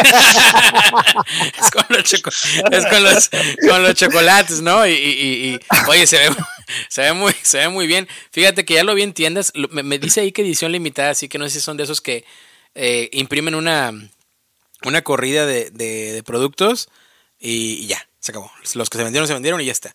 Pero la verdad que, que está muy, muy... Yo lo, quiero... es una, es una tontería porque ya tengo el azul, es el azul original, que creo que es el mejor azul, ¿eh? Ya ¿verdad? será otro tema, pero creo que del, ya sé, ya sé, ya sé, tranquilo, Nash, tranquilo. Creo que de el universo azul, el original es el mejor. Eh, y este es el, es básicamente lo mismo, pero simplemente con chocolate, sí, o sea, se, la, yo vi la caja, de hecho el, el sábado, a que fue el día de ayer, vi la caja y se ve muy, muy, muy bien. Se ve muy, muy bonito. Este. Se me hace que sí. Se me hace que es uno que hay que agregar, pero ya, ya está ahí. Pero ese sustituiría el que ya tienes. No, hombre, ¿qué te pasa? ¿No? ¿Cómo? Justo nos estaba hablando de que iba, si entraba uno, salía uno. Y sí, sí, sí, sí, bueno, mira, tal vez, tal vez. No, no, bueno, Tal vez pudiera ser alguna estrategia de que, ok, compro el chocolate y el normal en casa de algún amigo que no sea jugón, pero que visite frecuentemente, para que así ya está la excusa de poder jugar. No te juzgamos, amigo, si te lo quieres quedar, no pasa nada. Oye, oye, sí, ¿eh? Pero, pero nada, ya está. Este, ¿les parece bien si nos brincamos a reseñar juegos de mesa? Porque ya estoy ansioso, les decía que me pasé todo el día pegando estampitas porque esto irá con el tema también del final, pero eh, me llegó el Everdell, la colección, les mandé las fotos por ahí, es una, es una caja enorme, eh, yo le calculo el peso de por lo menos unos 10 kilos. No, pero, creo que pesa 15 kilos. Bueno, fíjate, le calculé 5 kilos abajo. Pero es millones y millones de estampitas que hay que pegar a todos los meeples y a todos los tokens y, y en fin. Pero bueno, sin más, ya platicaremos. Y esto lo, recuérdenme enlazar esto que les estoy platicando con el tema principal del episodio. Antes vamos a platicar de juegos de mesa. Cada quien traemos un jueguito que vamos a reseñar para todos ustedes y luego ya seguimos platicando. Así que sin más, vámonos a la siguiente. Ah, Narciso, me estoy interrumpiendo. A ver, dime, dime, dime. Claro que sí, amigo. Permíteme tantito. Eh, quiero mandar un saludo. Y es que esto es una rectificación. sí, sí, es que tenemos que saludar. Se, me olvidaba que hay dos secciones que son ya de tradición. Una, la sección Catán, que la vamos a comentar. Y dos, la sección de los saludos. A ver, Narciso, los saludos primero. Mira, amigo, eh, cometí un grave error y esto no vuelve a pasar, amigos. Eh, simplemente, pues, tuve, como les había comentado, una entrevista con nuestros amigos de Ready Player Geek, que son nuestros amigos de Bolivia. Es un, es un programa de televisión que sale en cadena de Bolivia. Entonces, pues, le mando un saludo. Yo dije que era de Chile, pero no, es de Bolivia. Para que lo sigan, ahí, ahí tienen sus redes, tienen, este, están en YouTube, están muy presentes ahí. Y pues también me mandaron saludos de un podcast, un podcast que a lo mejor sería interesante hacer un crossover entre podcasts, ¿no creen? A lo mejor en un futuro eh, estar, o bueno, traer podcast al, aquí también al podcast. Es el podcast de Tablero de Juego, que son como cuatro, son como cuatro personas que se juntan a pues, hablar de, son, me imagino que están a la distancia porque se oye que son, que están enlazados en la distancia, no son como que están en un mismo, como estudio, podría decirse. Eh, pero les mando saludos, me, mencionaron en el podcast, también mencionaron al podcast, y pues bueno, ahí les mandamos un saludo a los chavalones. Eh, les, les, dije que están haciendo un gran trabajo y es que la verdad, es la verdad. Aparte de que me pongo a reescuchar los episodios del podcast eh, cuando voy al trabajo, también estoy escuchando a ellos y ahí también les mandan saludos. Ahí dice que para, cuándo la colaboración, nos dicen. A ver, ¿cómo se llama otra vez para que nuestros amigos lo, lo sigan también a ellos? ¿Cómo se llama? ¿Tablero de juegos? Tablero de Juegos Podcast, están en Spotify, iBox, en todas las plataformas también, los chavalones. A escucharlos, ya saben, Tablero de Juegos Podcast. Eh, vamos un saludo, amigos. Un saludo de, parte de Rubens, con besito incluido de parte de Rubens también, ya lo saben.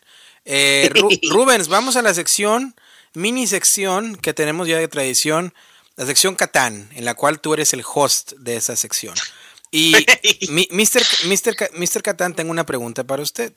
Eh, es una pregunta muy seria, una pregunta que tiene trasfondo y una pregunta que eh, representa eh, y probablemente tenga impacto en los gremios más altos de la Asociación Mundial basada en Alemania. creo que está en el Múnich, el Consejo Mundial de Catán. Y, y, probablemente tenga impactos incluso a nivel de ese gremio. la diferencia entre el juego de Catán de juego de cartas al juego normal de Catán. Cuéntemela, por favor. No sé, no he jugado no, el de señor, señor Venga. Espérame. No, no, no, no, lo he jugado, pero afortunadamente tenemos aquí a un integrante de la ciudad de Catamoros, eh, que, que ya la jugó y que nos puede hablar a detalle. Narciso, por favor. Matamoros, amigo. Fíjate, amigo, que bueno, a mí no me gusta el Catán, lo sabes, mucho azar. Eh, me, cae gordo las alianzas en este juego. Este, pero bueno, a mí me tocó la oportunidad que también jugué ayer el Catán, el Catán de cartas. Este, que lleve a cerrar el museo, teníamos una hora o 40 minutos dijo un camarada, pues sobre yo traía para jugar un, jueguito ahí un poquito largo. Me dijo, no, hombre, vamos a jugar Catán de cartas, está rápido y ya para, ya para irnos, para no quedarnos con, con ganas de, de, jugar más, ¿no? Pero no le dijiste que tú odiabas Catán, porque a nosotros hace un episodio o dos y está grabado, o dijiste que odiabas a Catán peor que la cosa más peor que a cualquiera de tus exnovias, que odiabas a Catán con todas tus fuerzas, que Catán no entraría en tu casa nunca y está grabado. Y es la verdad, y es la verdad. Espérame, Yo no pero, tengo pero, Catán en casa. Pero si alguien te dice eso, a ver, vamos a decir, a mí no me gusta el yogur y si alguien me ofrece un yogur, yo voy a decir no, porque no me gusta el yogur. Entonces, si alguien te dice, "Vamos a jugar Catán en la versión que sea", la respuesta lógica ¿cuál sería? Pues no, la, respuesta lógica sería que no, pero allá te voy, amigo. Eran dos contra uno, eran dos contra uno. No importa. Y era que ya querían jugar. Y bueno, uno a veces tiene que sacrificarse por la causa. Aunque no te guste el juego, tienes que sacrificar. Te lo habíamos comentado la vez pasada. Aunque no me guste el juego, yo no voy a tener la, yo, yo voy a tener que tener la decencia de decir, ¿sabes qué? te apetece una, me apetece una partida de tu juego, aunque a ti te guste y a mí no. Tal vez yo le saqué, por ejemplo, la Arnova, a ti no te gusta, pero también no me vas a decir que no. ¿Verdad? ¿Quién sabe? Por, porque pues, yo puedo traer. ah, mira, mira. No, porque, porque así es. O sea, y esto fue más que nada decirles, ok, ya, ya vamos a acabar eh, nuestro día de juegos del museo, ya se va a cerrar el museo. eh, ok, muy bien, ya jugamos dos juegos míos, eh, me aguantaron, la, eh, ellos jugaron por primera vez Ark Nova, entonces me aguantaron la, las dos horas de juego, entonces venga, vamos a jugar este, el Catán de cartas. Bien, pues amigos, déjenme decirles que el Catán de cartas es un juego el cual me sorprendió, mas no fue de mi total agrado. Y les voy a comentar el por qué. Échale. El juego en sí, eh, lo que tiene es que no utilizas dados, no hay dependencia, que yo es lo que odio del Catán, los malditos dados. No hay alguna especie de alianzas entre personajes. Es un juego súper rápido. La mecánica es llegar a 10 puntos de victoria, como en todos los catanes. Pero aquí lo que utiliza son cartas. El juego se basa en puras cartas. No hay miniaturas, no hay tablero, no hay nada. Son, es una pila de cartas de ciudades, una pila de cartas de caballeros, una pila de cartas de, carreteras y una pila de cartas de recursos, o bueno, podría decirse edificios, eh, pues especializados, ¿no? Obviamente están todas las cartas de, la, de las que vienen siendo materias del Catán, la arcilla, la madera, la oveja, todo lo que todo lo que ya conocemos. Y el juego solamente son dos acciones. La primera es intercambiar cartas eh, con, un, con el mercado o con un jugador. El jugador no elige este, qué te vas a, qué es lo que te va a dar. Tú eliges una carta de la mano del jugador, la volteas y no te sirve, se la regresas, así de plano. Y la otra acción es eh, construir. Puedes construir cartas de caballero, cartas de ciudad, cartas de carretera. Pregunta. Construyes con el. Ajá. Pregunta, y te interrumpo porque estoy, estoy aquí mientras tú me platicas, hilando hilos, documentándome, aprendiéndome, este, estudiando el universo catanesco del cual Rubens ordenándolo ya ya tiene allá ya, ya aquí tengo el wishlist. espérate, sí, espérate, no me extrañaría, no, no, no, no, no, yo te lo digo, yo no, el, el, día que haya un Catán Star Wars o un Catán DC le voy a pagar el avión en primera clase a Rubens Indianapolis directo y nos vamos a sentar a jugar Catán por lo menos cinco horas seguidas. Pero a lo que voy es, en esa acción o Catán Cthulhu, sería también otra. En, en esa acción en la que tú dices que el, otro jugador, tú sin ver la, su, mano de cartas, tú tomas una carta de su mano de cartas, ah, no me sirve. ¿Puedes coger otra o pierdes tu acción? Ya depende de la acción. Puedes intercambiar con el banco, igual, cuatro recursos por lo que tú quieras, o es intercambiar eh, un, o sea, cuatro recursos para tener lo que tú quieras que no esté en el mercado. O puedes bajar una carta eh, todos estos cambios se hacen por cuántas carreteras tienes en tu, en tu, en tu mes, cuántas cartas de carretera tengas. Por ejemplo, si yo tengo una carta de carretera en mi display, entonces nada más puedo hacer un intercambio, ya sea con el banco o con algún jugador. Si tengo dos cartas de carretera, puedo hacer dos intercambios y así nos vamos. Okay. Eh, el, intercambio es eh, simplemente con el jugador, eh, ya, ya no, no me sirve la carta, me la puedo quedar, no me sirve, se la regreso. Es que no quiero esto, ¿no? No me sirve ahorita, no, no quiero mm, tener la mano de cartas porque siguen estando presentes las reglas del ladrón, ahí es que si sale una carta, que si tú upgradeas un edificio y sale el efecto de que el, ladrón, todos los que tengan más de siete cartas en la mano deben descartarse hasta tener tanto, bueno, también es que te jode un poco.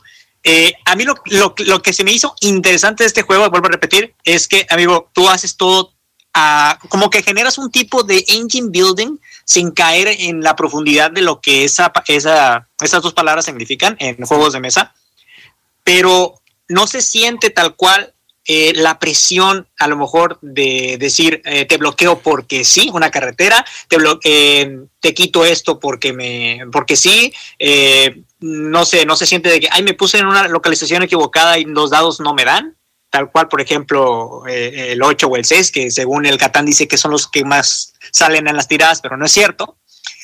En fin, es un juego, amigo, que yo la verdad me sorprendió. No lo tendría en mi ludoteca, obviamente, porque yo no soy de jugar Catanes. Ya si ya lo tiene un amigo, ¿para qué lo tengo yo? Y ese es otro tema. Pero pues bueno, ¿qué te, qué te puedo decir? Le gana para mí y mucho porque tiene expandible de 4 a 6 jugadores. Para mí, algo, que no requiera factor dado, para mí es el Catán una, pues una, podría ser como un sustituto. Si tú me dices, ¿quieres el Catán normal al Catán de cartas? El Catán de cartas, simplemente. Si ya no hay que jugar, si, si no hay que jugar, hay que jugar algo más o no hay que jugar otra cosa, pues el Catán de cartas. Bueno, pues mira, a mí me sonó que el concepto de Catán base es básicamente lo mismo, nada más que en cartas y probablemente un poquito de twist a la hora del intercambio de recursos. Rubens, ilústrenos, ilumínanos ya para cerrar la sección de Catán del programa. Pues mira, a mí me sonó a que sí le gusta Catán, solo que le da pena decirlo. pues sí. No, no, no, no. Yo creo que es, es, no, es, catanesco de closet. Hay, un, anuncio que, que sí me emocionó esta semana acerca de Catán y se los quiero compartir, que es que sale la, la expansión de caballeros, ciudades y caballeros y la del el mar, donde tienes la opción de, ampliar a, otras islas eh, en la versión de 3D. Salió esta semana. Se volaron la barda con el precio porque cuesta 400 dólares. Sí, sí te acuerdas, Derek, la, la versión que vimos. Sí, sí, sí, me acuerdo. Se veía muy chingada. ¿eh? La acaban de liberar, solo que el precio lo pusieron a 400 dólares, algo. Pero bueno. ¿Hablas de la versión jugable? ¿De la versión que no se puede jugar? No, no, no, no te preocupes, te iba a decir que esa versión la vas a ver pronto a Narciso tomándole fotos lo que le acaba de llegar y, y, para, para, esconderlo para esconderlo va a decir así como que me lo mandaron mis amigos de Mar Lúdico, me lo mandaron no sé quién. Me, lo, mandó Teus para hacer contenido. Sí, sí, sí, va a decir algo así, cuando en realidad él lo compró. Vas a ver. No, claro que no, no, no, no, claro que no. Acéptalo, aquí te aceptamos, aunque te guste Catán, te vamos a querer como. No, no, no, y, y, mira, es que el juego, yo no lo tendría, pero el juego no es el causante de que yo a mí no me guste el Catán. Es el grupo de juegos con el que estaba anteriormente, que inicié con esto de los juegos de mesa. Que fue tanta la machacada que le dieron al Catán que fue que ya, por favor, o sea, hay más cosas en este mundo, hay, hay más este, frutas que comer. Sí, cierto, sí, cierto. Está, el Catán juego de cartas. Con eso cerramos la sección. Ya está. Vámonos a lo que nos toca, que es reseñar juegos de mesa.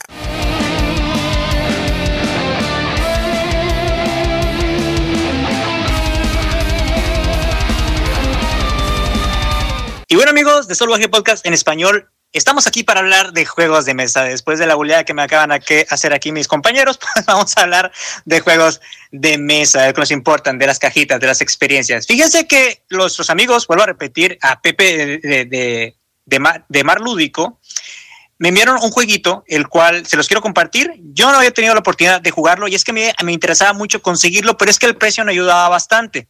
Eh, lo había visto, es un juego de cartas, es un juego ahí de, de algunas componentes, pero la mayoría son cartas.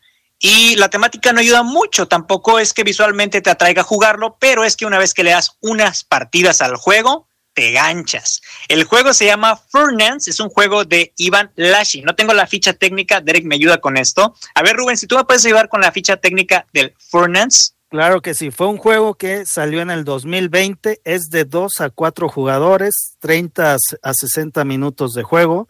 Y se recomienda para edades mayores de 12 años, peso en la BGG de 2.23 de, de 5. El diseñador es Iván Lashin y los artistas son varios, pero está Sergi Duley, eh, Marta Ivanova y Ilia Konovalov. suenan, suenan a, de Europa del Este, pero bueno, ellos son amigos. La editorial, la editorial es este Maldito Games, por lo que me, me platicaste, supongo. Ajá. Es Hobby World en inglés y bueno, y también en portugués, porque tiene, a mí, a mí el juego me llegó con, con dos este, idiomas, con portugués y español. Y, pero, pero estás hablando del Furnace, correcto, ¿verdad?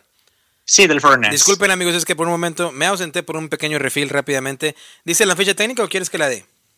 Ya la dijo el, el, Rubens, me ayudó ah, con eso, amigo. Perfecto. Mira, me encanta porque nos escuchas van a decir, bueno, ¿qué está pasando? Desorganización. No, pero es que, literal, cuando les ponemos el estudio, eh, perdón, el estudio, cuando les ponemos el, episodio, es básicamente como si estuviéramos en vivo. Pero sí, el Furnace, es, estaban discutiendo el publicista, ¿no? ¿Era lo que estaban hablando ahorita? Ajá, de, los ilustradores y el publicista. El publicista es, es eh, Hobby World y Arcane Wonders son los publicistas. Este, en Francia es, eh, no, ahora sí que no lo puedo pronunciar como el chocolatier, pero es la, botella de juegos, que sería la, la de Jus, me imagino. Espero que no haya sido tan mal. Eh, pero hay bastantes que se asociaron también como eh, eh DV Giocchi, que son un publicista italiano. Em, y el arte está hecho por varios artistas, de hecho, Sergei Dulin, Marta Ivanova, Ilya Konovalov, eh, Vadim Apollovayov y Oleg Yukov, Egor Sarkov. Son bastantes artistas, so ya ¿no? Eh, este, bastantes artistas eh, que hicieron el, diseño de, de, Furnace. Pero sí, échale, échale, porque yo ahorita voy a comentar algo del Furnace. Pues fíjate, amigo, que el juego lo que tiene es que nos transporta a, a un papel de empresarios que son del siglo XIX y el objetivo es crear un imperio, un imperio empresarial para ganar dinero. En este juego tenemos que tratar de comprar compañías, eh, vamos a extraer recursos y esos recursos los vamos a procesar de la forma más rentable en la cual pues obviamente tengamos más dinero de ello, ¿no? Es un juego muy facilito eh, de jugar. Em, el, juego es eh, de, creo que tiene, sí, es de uno a cuatro jugadores. Y pues bueno, les comento que este juego fue una joyita que yo ya tenía rato buscándola. Eh, había visto algunos videos, pero no me atrevía a, comprarlo. Y bueno, bueno, de nueva cuenta, pues nuestros amigos de Maldito Game hicieron, perdón, de Mar Lúdico ya me trabo con todo, eh, me hicieron la, pues bueno, el regalo de, de, este, de esta copia para probarlo y traerlo a reseña. En el juego. Eh, eso, pero te interrumpo. Esos son los mismos que te van a mandar el de Catán, ¿verdad? No, no, no, amigo, no, no, no Esos son otros. claro que no, amigo, claro que no. Bueno, voy, voy, voy, siguiendo con el juego. Ay, disculpen a Derek, por favor. la partida transcurre en cuatro rondas y cada ronda se divide en dos fases, la fase de subasta y la fase eh, de producción. En la fase de subasta lo que tenemos nosotros son cuatro discos numerados del 1 al 4 eh, que vamos a ir apostando por quién se lleva las cartas. Eh, según el número de jugadores que, en el que tú juegues este juego, ya sea de dos, tres o cuatro, eh, hay cartas en el display, hay cartas en el centro formando el mercado. Tú vas poniendo pues los discos en la fase de subasta, empezando por el jugador inicial. Eh, el disco 4 vendría siendo como que si tú lo pones en una carta, esa carta nadie, nadie te la puede ganar. Los discos 2, 3 y 1, si se ponen en la carta donde tú pusiste el número más alto, los demás jugadores lo que toman es, en el juego se llama compensación. La carta está dividida en dos. Eh, en, la, parte superior hay unos iconos, eh, recibe recursos, hay carbón, lingotes de hierro y petróleo. También hay fichas de mejora o, fichas de llaves inglesas, así les llamo yo. y hay llaves inglesas. Eh, y todos estos recursos obviamente se venden para ganar dinero. La, parte inferior de la carta tiene, obviamente, recursos que son para ti como jugador. Si tú, si tú si eres el que tiene la carta, si es el dueño de la carta, pero también viene, y eso me gustó bastante del juego, que viene una parte sombreada en la que como si simulara que estuviera bloqueada esa habilidad. Hasta que tú mejoras esa carta, dándole la vuelta, ya esa habilidad está disponible. Como a repetir, el juego tú vas agarrando las cartas. Por ejemplo, yo eh, si estamos jugando a tres jugadores, hay siete cartas en el despliegue. Entonces, pues yo voy poniendo eh, los fichas conforme yo quiera jugar. Se resuelve, eh, ya que todos hayan obviamente puesto los discos, se resuelven de izquierda a derecha en las acciones. Empezando por el jugador inicial, pues vamos a, tomando las cartas y, y, van a ir recuperando recursos, transformándolos. Y después de esto empieza como la, el motorcito que vas armando. En las primeras rondas como que no es tan complicado jugar las cartas. Tienes dos, tres, cuatro cartas en tu primera ronda. Entonces vas como que eh, haciendo las acciones de las cartas en el orden que te apetezca, eh, de arriba hacia abajo. Y vas como que recolectando recursos, lo vas transformando, vas ganando dinero. El juego se complica o se llega a complicar de la tercera y cuarta ronda porque ya tienes muchas cartas, ya te como que te bloqueas, o bueno, me pasó a mí que me bloqueaba un poquito con las habilidades.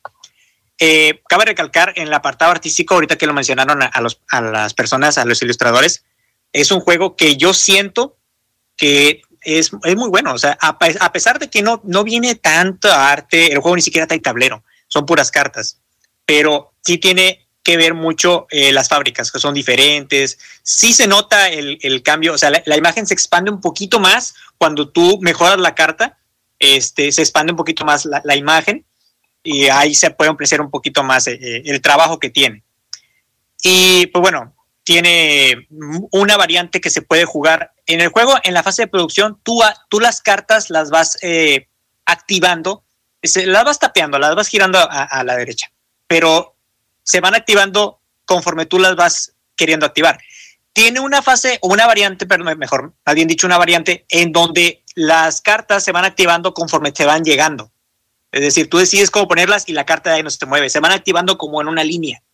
Y cuando tú estás jugando este juego normal, pues es, yo activo esta y luego activo la otra y luego me regreso a activar la otra. O sea, sí, no tiene como que razón de ser. Lo vas activando conforme a, eh, a ti te convenga. Nos gustó mucho. La verdad es que nos gustó bastante. Es un juego muy rápido. En cuatro rondas dices tú, oye, pero en la tercera ronda dices, oye, ya se va a acabar el juego, pero se apenas iba comenzando. Porque es un juego súper rápido. Es un juego en el que sí tienes que gestionarte bien lo que tienes que hacer porque te puedes quedar trabado. Eh, carta activada, como el ajedrez, pieza tocada, carta activada, carta que no se vuelve a desactivar. O sea, no, hay no se permite el rewind porque pues oye, ya, ya pensaste tus acciones, o sea, tienes un turno para ir como que poniendo tus cartas e irlas este, eh, pensando cómo activarlas. Y si, si te olvida hacer algo, pues ya no te puede regresar, ¿no? Ya no es como que, oye, déjame mejorar esta carta y, hago un rewind. No, me afecta mucho, ¿no? Claro que afecta, o sea, vas a ganar más dinero que yo. Pero es un juego el cual sí me gustó. Eh, vuelvo a repetir, lo, estaba buscando al precio que está ahorita en algunas tiendas, no me convenció, pero bueno, lo tengo en español. Y cabe recalcar que la variante básica es solamente sin poderes de los personajes. Hay dos personajes que están rotísimos en el juego. Hay uno que te añade una ficha y hay otro que gana los empates. Entonces sí es algo que es roto. Y al español pues sí ayuda bastante porque pues, para que leas tus habilidades. Y pues, ¿qué les puedo decir? Inserto bonito. Eh, me faltó el playmat porque este juego tiene playmat, pero bueno, en la versión de Maldito Games no viene un playmat. Ese no sé si se puede conseguir después. Y a este juego, la calificación que yo le doy es un sólido 3. Es un juego con pocos componentes, se juega rápido, no requiere Dios de idioma. Santo de mi vida, Dios santo. No. Sigue, sigue, sigue. Es que estoy cenando, amigos, y se me atoró aquí la, la tortilla. ay, ay, ay, de escuchar semejante barbaridad. Pero a ver, a ver, síguele con, tu, con el 3 y luego, ¿qué? ¿Qué? Sí, amigo, es un 3 para mí. ¿Y que estaba roto? ¿Qué dijiste? ¿Qué? es un 3, amigo, es un 3. Te voy a decir por qué. Para mí, es un juego de entrada. Ah. Es un juego de entrada.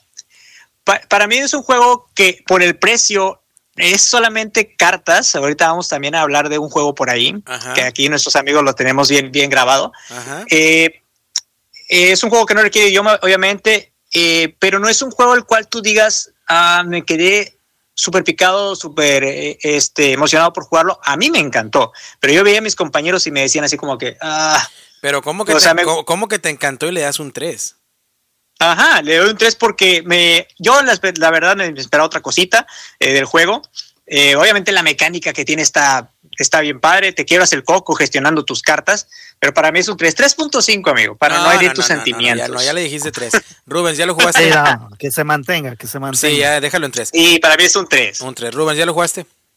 Ya lo jugué, eh, debo decir que esa partida fue un poco accidentada porque quien nos lo explicó no, no, no dominaba muy bien las reglas, entonces fue el inicio fue medio atropellado y tuvimos que ir varias veces a, a las reglas porque no, no estaban bien algunas de ellas y eso hacía que no hiciera sentido algunas cosas del juego. Entonces, considerando eso, creo que, que hubiera cambiado si, si, lo hubiéramos jugado bien.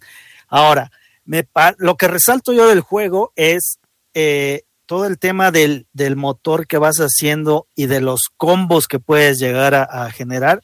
Me parece que si eres bueno y te gusta esa parte, lo disfrutas muchísimo porque puedes hacer unos turnos donde vas juntando, juntando cosas y vas haciendo tu motorcito más grande y cuando ya explota eso, que, eh, que es algo de lo que también yo les voy a hablar en un, en un momento, te da una satisfacción de decir, no manches, me salió, lo hice, te haces unos combos así enormes que te dejan o te ayudan a ganar un montón de, de, de cosas y, y, eso es lo que, lo, que, lo que me gustó. Esa capacidad de ir haciendo tu motor y de crear combos me parece muy buena. Si no eres, no eres o no es tu tipo de juego ese, pues la verdad es que creo que si no lo, no lo ves o no le, no le encuentras el gusto que, que creo que, que puede tener el juego. ¿En cuánto anda más o menos allá en México? Yo lo he visto en tiendas que entre los 800, 900 pesos por ahí anda fluctuando el juego, más o menos. Por eso te decía que para mí el precio no le ayuda mucho y es un juego que está en inglés. Este, obviamente no requiere de idioma para jugarlo, pero pues sí es la limitante muchas veces de que compres un juego aquí en México. Y pues sí, anda en ese precio. En otras tiendas va a estar un poquito más barato, un poquito más caro, depende de la distribuidora. ¿Tú ya lo jugaste, Derek? A ver, ahí va. Yo tengo el juego y tengo el playmat. Este, a mí me lo mandaron también nuestros amigos de Mar Lúdico. Nah, no se crean, no, ese yo lo No, no, no. Ese ya lo jugué, sí lo tengo con el Playmat. Este, me encanta. Es un de uno de mis engine builders favoritos. Hago unas pequeñas, a unos apuntes ahí a lo que comentaba mi querido Nash. Eh, no se puede jugar a solitario, es de 2 a ¿qué es? 2 a 5. De 2 a 4 jugadores. 2 a 4, ¿verdad? 2 a 4. 2 a 4. Eh, lo, lo, he jugado a 2, lo he jugado a 3 y lo he jugado a 4. Mm, varias veces. Este la debilidad del juego es que el, 2 se siente muy flojón, porque la mecánica que hacen para tratar de balancearlo es que en la, en la fase de, de, subasta, ¿no? Que es donde tú pones la ficha con el número para ver si obtienes recurso u obtienes la carta. Eh, eh, el, el, va a haber un, set para este jugador artificial que no va a coleccionar cartas, simplemente va a tirar dados, va a tirar un dado, ¿no? Del 1 al, al, al, al 6. Y eh, el de yendo de derecha a izquierda, eh, van, y, van a contando las secciones 1, 2, 3, 4, 5, 6 y él va a simplemente ocupar a poner su disco, va a empezar por el disco más de más valor, el 4, ¿no? Por decir algo así, y se va a poner en uno, y es, se va a poner uno de los, bloqueando uno de los espacios para que los otros jugadores pues tengan cierto balanceo a la hora del bloqueo, ¿no? Y que haya cierto twist. Eh, se siente raro, ¿no? Porque los, lo, mi esposa y yo lo hemos jugado varias veces. De hecho, ha sido un juego que nos hemos llevado cuando vamos a alguna cervecería o algún bar, que es muy común aquí, en la ciudad, ¿no? Y nos hemos llevado el juego y, está muy bien, o sea, el playmat es, es, pequeño. Quiero decir que el playmat para este juego sí es 100% recomendable. De hecho, me hubiera gustado que el, que el, juego base hubiera aumentado un poquito más el valor, pero que te incluyera el, el, map de neopreno, porque está muy bien que todo quepa en una caja. O sea, eso está excelente. Y, y, y, bueno, y se despliega muy bien, y, y, el mat te trae las secciones para todo, muy bien. No es necesario, pero sí muy recomendable. Pero en fin, en 2 se siente flojón. 3 a 4, o sea, es, para mí es un gran juego. Eh, sin lugar a dudas, para mí yo ando entre el 4 4.5 Estoy completamente en desacuerdo con mi querido Nash en el aspecto de que está desbalanceado en esos, esos, esos este, personajes, en particular el cual te agrega un token de un trabajador. No recuerdo ahorita las habilidades de todos, pero lo he jugado ya varias veces que no, no lo siento que ninguno esté desbalanceado, porque aún así ese que tiene uno extra del mismo valor, eh, Aún así hay maneras de que, aunque esa persona tenga uno extra, si no sabe hacer los combos bien y activar los, su, su, su, su engine, ¿no? O su motor bien, de nada le va a servir. Entonces creo que está muy bien balanceado en ese aspecto con las otras habilidades. De hecho me arrepiento porque hay una habilidad, hay un, hay un personaje que solamente es promocional, este, que yo no lo tengo, creo que lo sacaron cuando fue la convención en, en Gen Con y lo ando tratando de buscar, pero está, está muy bien muy bien balanceado, muy buen juego. Creo que está de mis favoritos de Engine Builder. Eh, algo que me gusta mucho es que va muy rápido.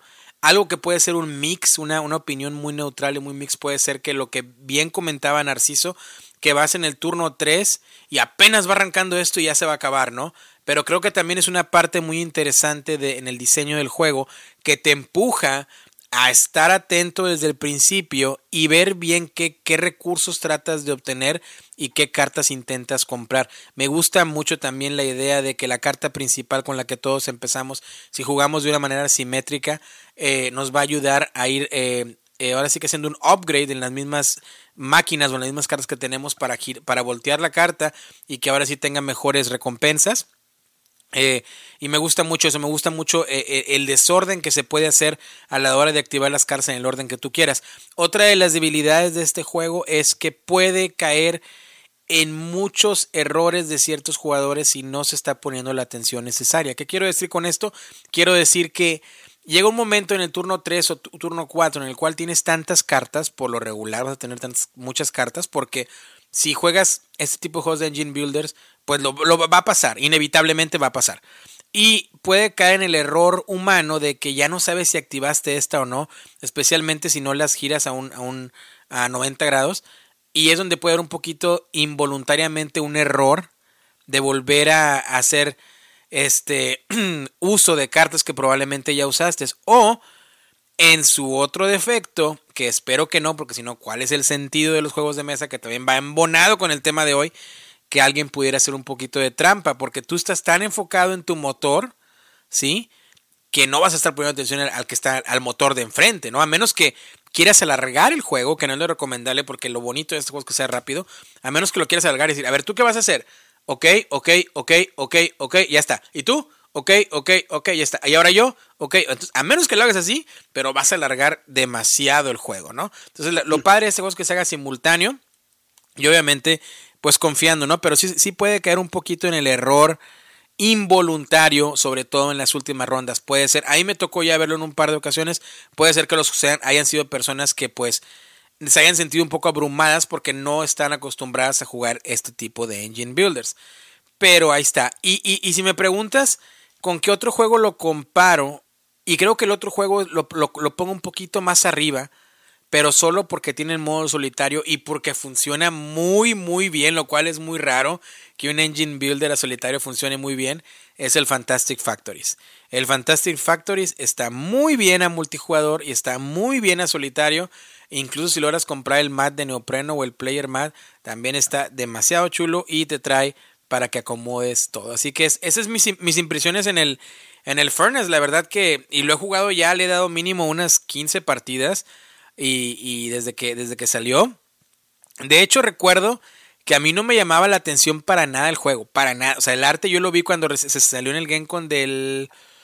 Y sé que siempre soy la, siempre doy la lata con el que el Gencon, que por eso es donde más tengo la, exposición a juego, ¿no?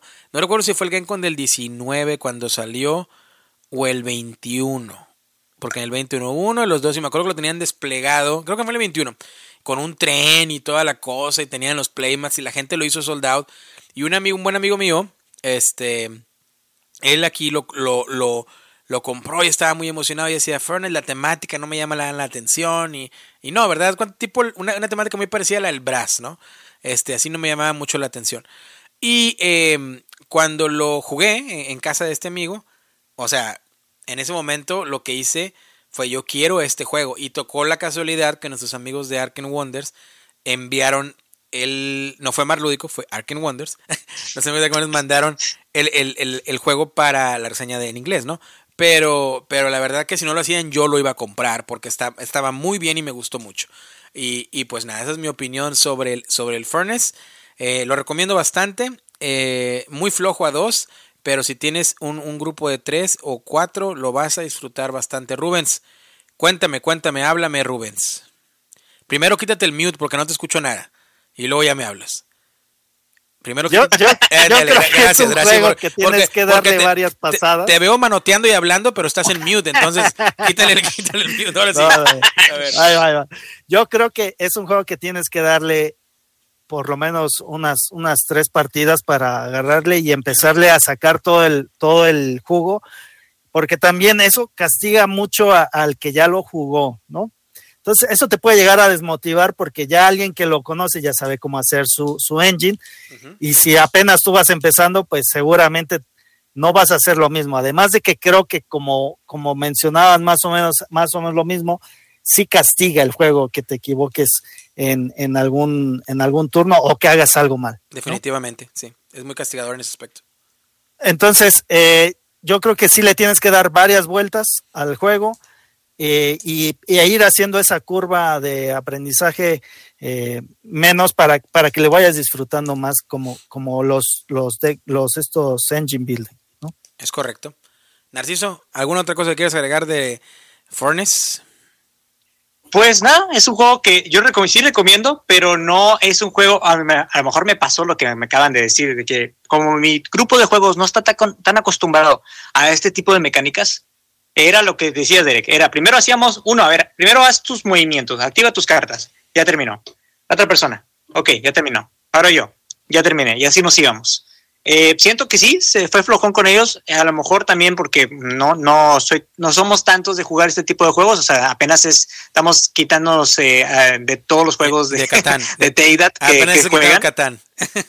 ¿Eh? Ándale de los Catanes, el Catán. pero, pero no, no, no, sé, o sea, yo, yo lo sentí así, es por eso que le, es mi impresión del juego. A mí me, a mí me gustó mucho, a mi esposa también le gustó, a mis hermanos que no juegan juegos de mesa les gustó pero con el grupo que se supone que ellos ya tienen más baraje en esto y que tienen también sus colecciones ludotecas en sus casas y que juegan con sus familias y todo, les pareció como que muy flojo. Entonces sí me dio con una experiencia de que, ah, bueno, o sea, no, no es algo que pueda sacar a todos y menos si no conoces o no tienes alguna noción de esta mecánica. Bueno, pues ya está, mis queridos amigos. Ahí está el Furnace para que lo tengan en cuenta y pues jueguenlo y ya nos dirán ustedes en los comentarios, eh, en donde sea que nos estén escuchando o en el iBox, eh, qué tal les parece el Furnace o si les gusta los Engine Builder Narciso. Adelante. Antes, antes de que pases al juego que vas a reseñar, o Rubens, que pases al juego que vas a reseñar, este, bueno, Rubens, como sabes, vino Derek aquí a la ciudad, aquí a su casa, a Matamoros. Y fíjate que jugamos un jueguito que tú le diste una valoración que se me hace muy injusta, amigo. Es un jueguito que ya el tiene el mesas. El claro que sí, claro que sí. Déjame decirte con orgullo que les gané la partida. Límpiate la boca, Rubens. por favor, te pido que vayas y te laves los dientes, que vayas y, pongas un enjuague bucal este, antes de decir el nombre del gran juego del cual va a mencionar Narciso. Claro que sí. Eh, el juego es este Nightmare Productions. Es correcto. Amigo, bien hecho. ¿Qué te pasa? ¿Qué te pasa, amigo Rubens? ¿Qué te pasa? No puedo creer que lo que me has contado no me ha, no me ha sentido en la cabeza. Nos la pasamos increíble, amigo. Y vamos no me lo roleó. Te, lo rolearon. No, no, no. No, no, no, no, no, me lo roleó Derek, güey. La partida la hicimos nosotros, güey. Y nada más tenemos a tres jugadores y no sé, o sea, nos entró el modo rage a, los tres de, estar compitiendo, de estar ganando el dinero. Eh, de hecho, el camarada José Cuervo, él se puso como que más analítico a contar, a ah, este tiene más, este tiene menos. Y no, o sea, entre Derek y yo se notó la pelea de sobre, súbele, súbele, vato, súbele. ¿Te lo, quieres llevar? Venga. te voy a hacer sangrar y, dame el dinero. Y, o sea, y yo gané la partida, amigo. La ganó la partida. Y fue glorioso. Dominó. Sí, la gané yo, amigo. Dominó, dominó la, la empresa cinematográfica de las películas de terror. Excelente juego. comercial para el duende, ¿por qué no? Que vi que lo creo que son ellos, ¿no? Rubens, que platicabas que nos mandabas por ahí por el grupo de WhatsApp en broma, ¿no? Mandaste la foto del rompemesas. Eh, oh, no, en, Facebook, me etiquetaste en Facebook, eh, me pusiste el rompemesas. Era, era el duende, ¿no? Así que ya está a la venta corren, agótenlo, porque es un juego que yo creo que va a estar difícil de que siga llegando a México o, a Latinoamérica o incluso a España. Cómprenlo. Eh, eh, nuestros amigos en Alemania, si ya les llegó por allá, es de la policía de Trick or Treat Games, cómprenlo. Eh, un jue, un juegazo, en serio. No necesitas, no, no es dependiente del lenguaje. Eh, si te gustan las películas tanto como a mí, te vas a dar una divertida. Eh, ya lo reseñé, ya no me voy a meter en eso, pero es un gran juego. Y sí, como dicen, eso lo jugamos. Eh, y yo tenía ganas de jugarlo con, con alguno de ustedes dos. Bueno, lo jugué con Rubens también, pero Rubens está amargado en el Genko, no sé por qué. Pero, este. no, yo tampoco lo entiendo, amigo. yo pues, tampoco. Mi querido Nash, pensé que te conocía. Pensé que tenías gustos buenos y refinados. Veo que es yo, yo lo voy a llamar tu placer culposo. Así, así no me gusta Katana, no me gusta Katana. Creo, que, creo que puedo tener buenos gustos. Tu placer culposo lo llamaremos Nightmare Productions. Amigo, es que no es gusto, no es culposo. Culposo a lo mejor que me guste Katana, amigo, no sé. Katana y, sí, y, sí, y, sí, lo tiene, ¿eh? sí le gusta, pero... no, no, no, no, no. Pero este juego, amigo, este juego, cuando tú me lo, me lo comentabas, o sea, yo no podía creer, yo a lo mejor dije, Rubens, a lo mejor y es que se me hace algo hasta increíble de pensar porque eh, con los compañeros que tenemos en común, Rubens, tú y yo, todos los generadores de contenido, los que están en el medio de juegos de mesa, son de este estilo, amigo.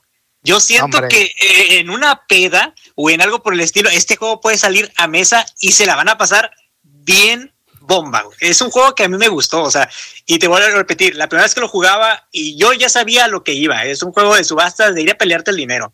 No me lo reveló Derek en ningún momento. La partida la hicimos, nosotros hicimos la partida, o sea, la, hicimos nuestra. O sea, no sé cómo explicarte. O sea, sí se sentía la tensión de que, órale, o sea, estábamos en una casa de subastas y pégale más y te voy a hacer sangrar y tienes el dinero o me estás bloqueando. O sea, sí, amigo, para mí es una joya de juego. Es un juego que quiero.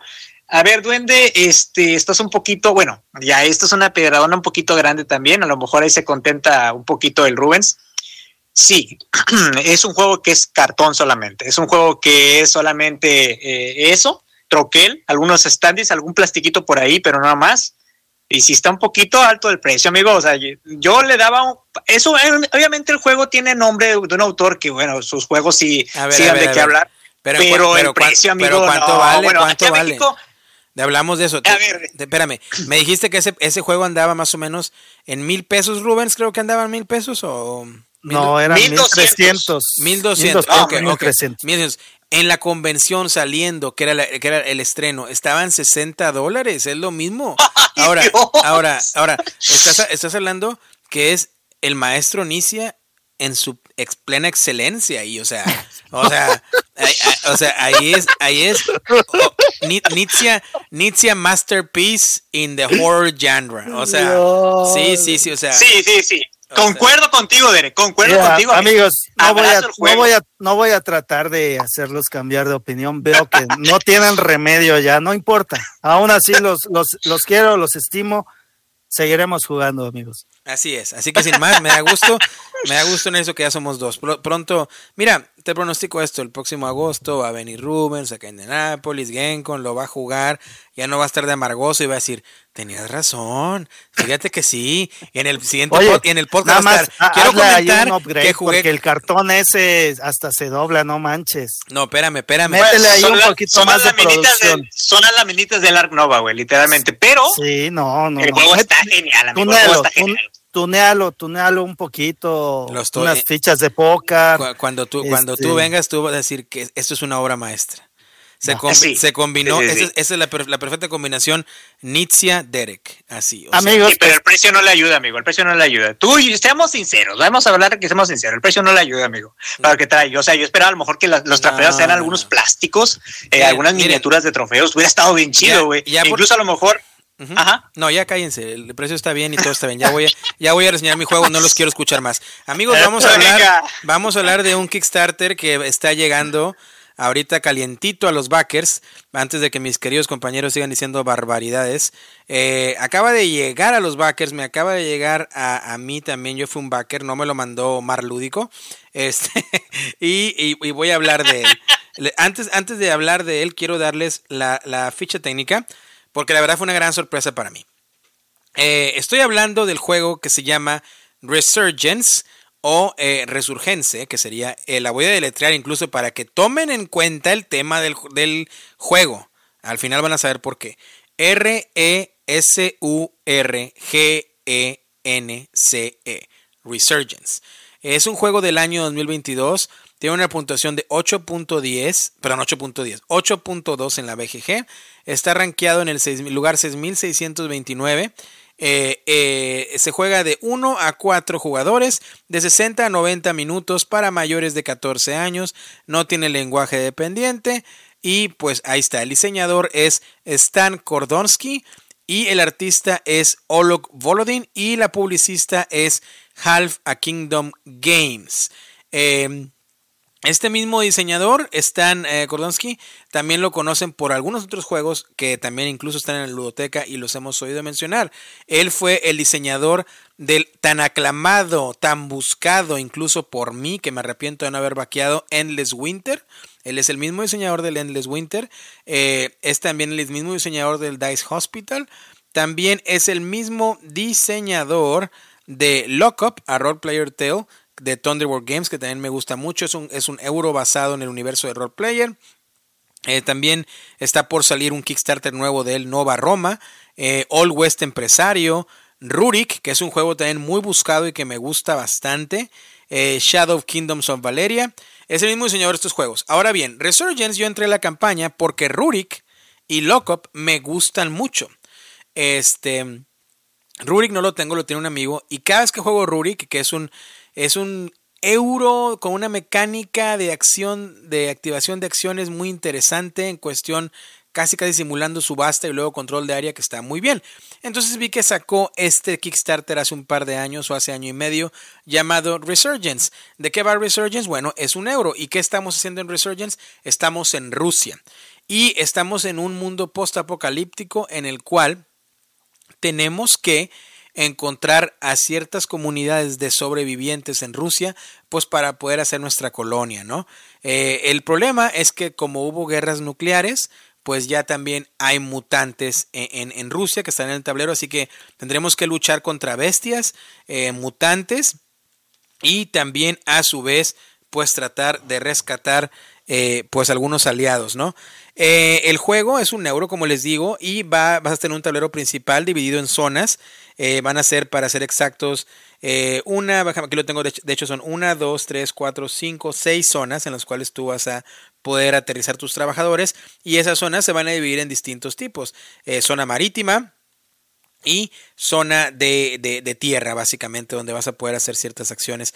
Cada jugador va a tener un, un tablero personal en el cual pues simula tu refugio, ¿no? O tu búnker, este, en el cual va vas a tener un cuarto al cual vas a tener acceso, pero muchos otros cuartos van a seguir eh, estando sin acceso y los vas a poder activar durante el juego.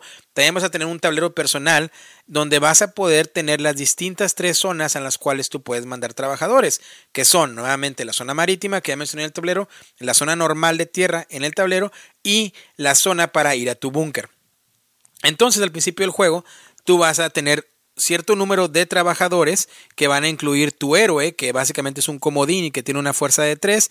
Vas a tener seis trabajadores que son básicamente trabajadores y ellos pueden ir solamente a ciertos lugares del tablero y tienen una fuerza de 1, pero durante el juego vas a poder reclutar eh, Rangers, eh, también vas a poder reclutar eh, Scholars o como personas muy educadas, ¿no?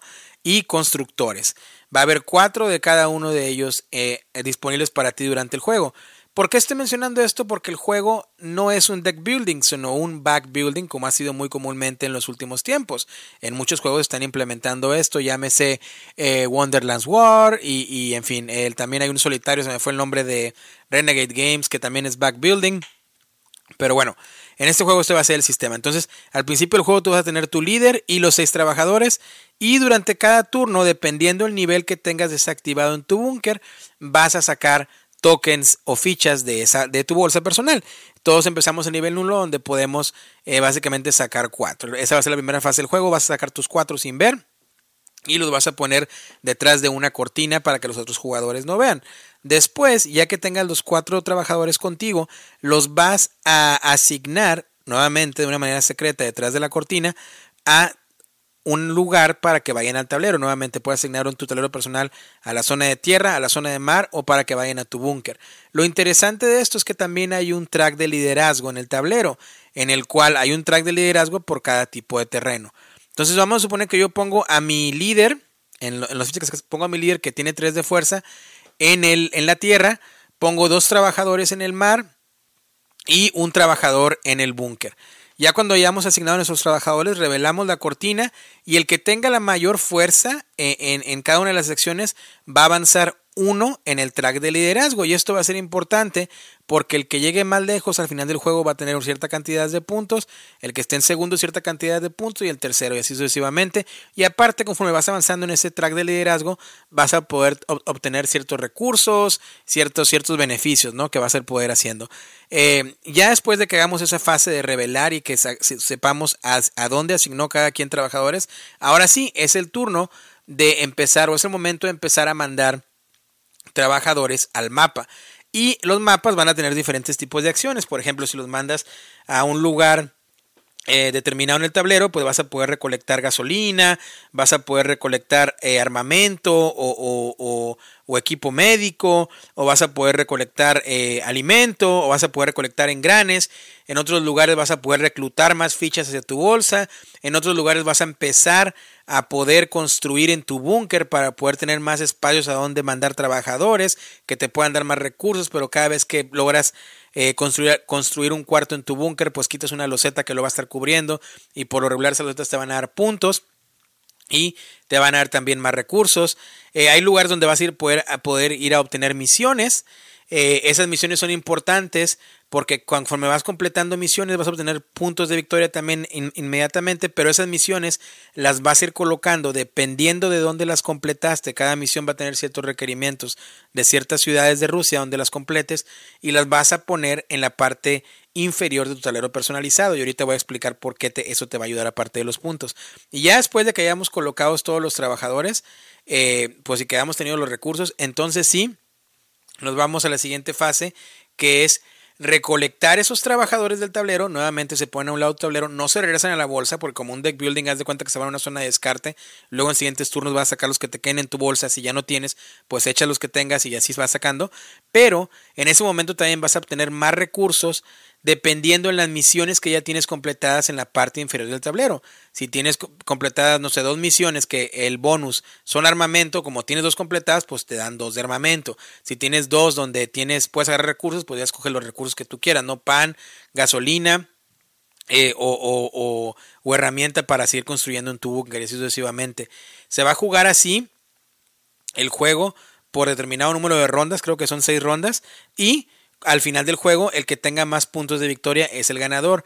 La variante para jugar con mutantes es de que cada turno vas a sacar una carta de mutantes y los mutantes también van a ir a ciertos espacios del, tablero. Y si tú vas a un lugar donde hay un mutante, tienes que pagar un recurso extra antes de usar esa acción.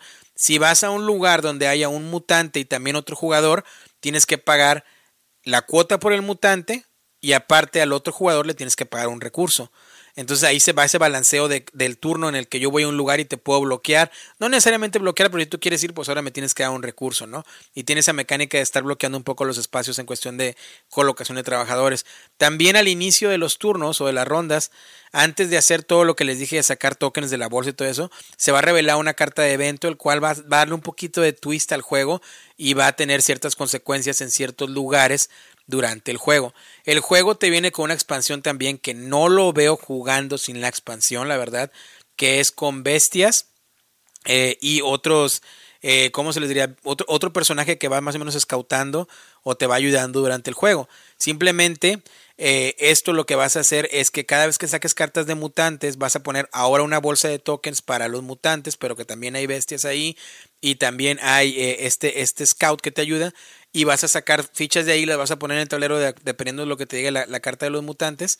Pero si son bestias, las vas a poner ahí en el tablero y las bestias hacen otra penalidad más severa que los mutantes. Pero si tú vas al, a la zona donde esté el, el devisor o el del scout, te va a ayudar para que puedas agarrar más misiones y poder completarlas también.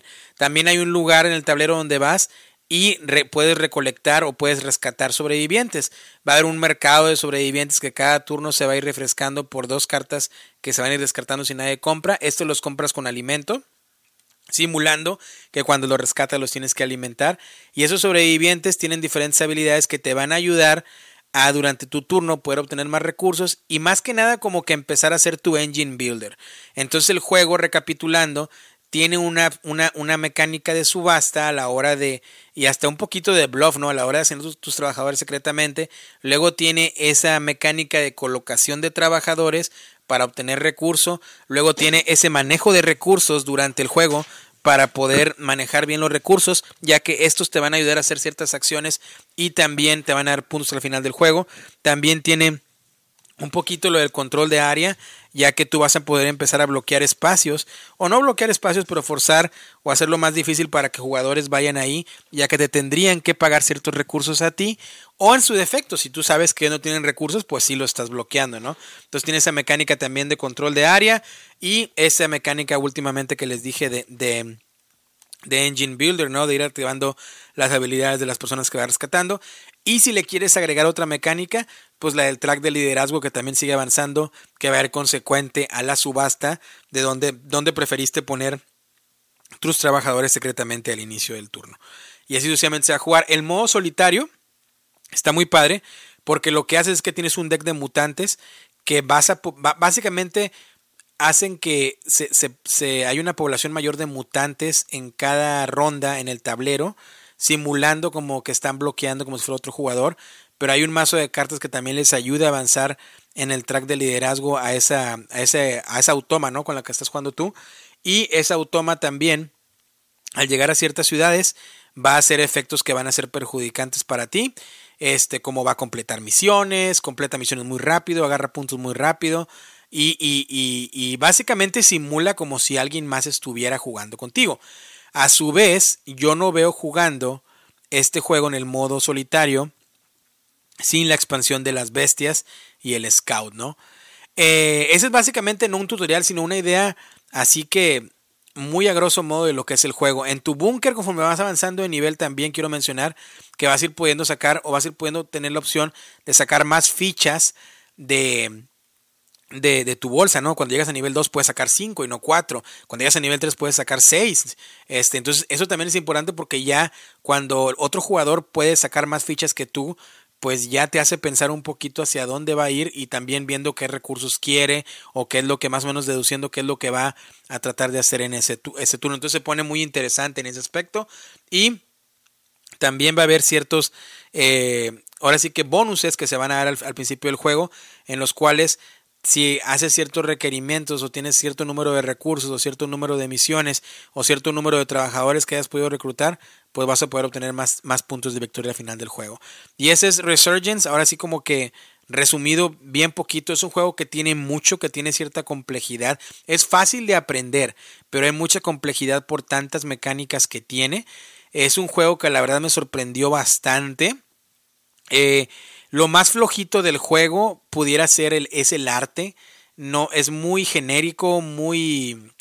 Ahora sí, como que. O sea, el arte es muy subjetivo, pero es muy genérico. O sea, muy a blanco y negro. Colores no muy vívidos. Sí tiene colores, pues, obviamente, rojo, rojo, azul, gris y verde y amarillo, pero no muy vivos.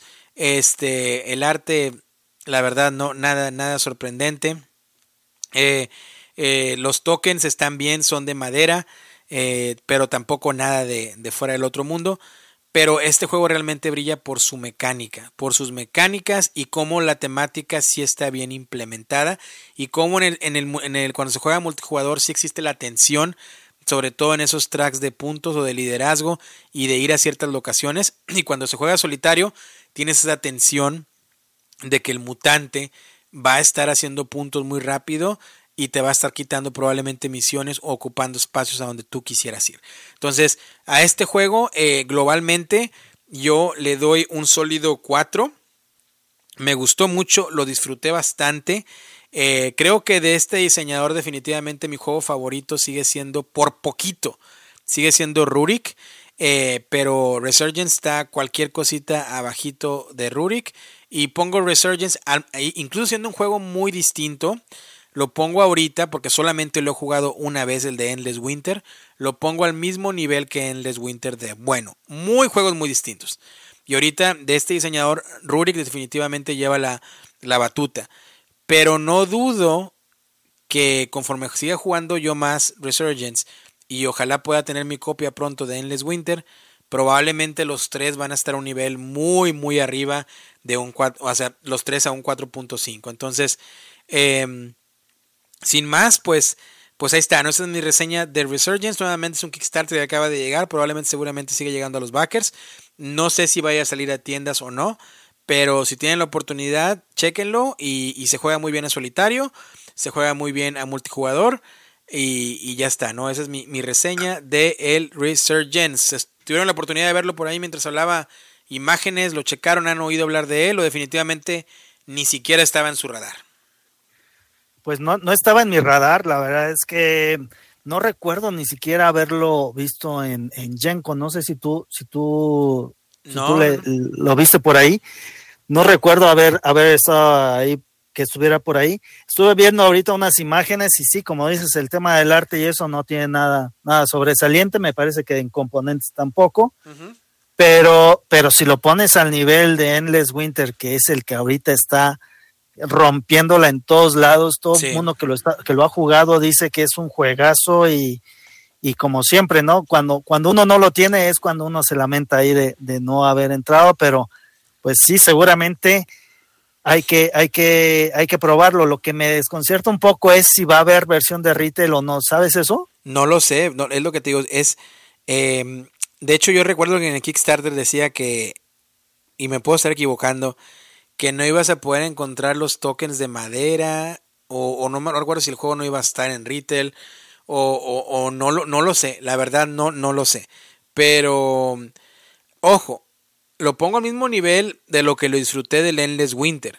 Pero el Endless Winter solo lo he jugado a multijugador, no lo he jugado a solitario y solamente lo he jugado una vez pero son juegos muy distintos. Si tú me preguntas con qué comparo el Endless Winter, sin lugar a dudas con Arnak. O sea, comparten muchas cosas Arnak y Endless Winter. No sé cuál es mejor. Ahorita te diría que Arnak, pero porque Arnak lo he jugado más veces y lo he jugado en solitario también. Pero eh, Resurgence, la verdad que fue un Kickstarter a ciegas.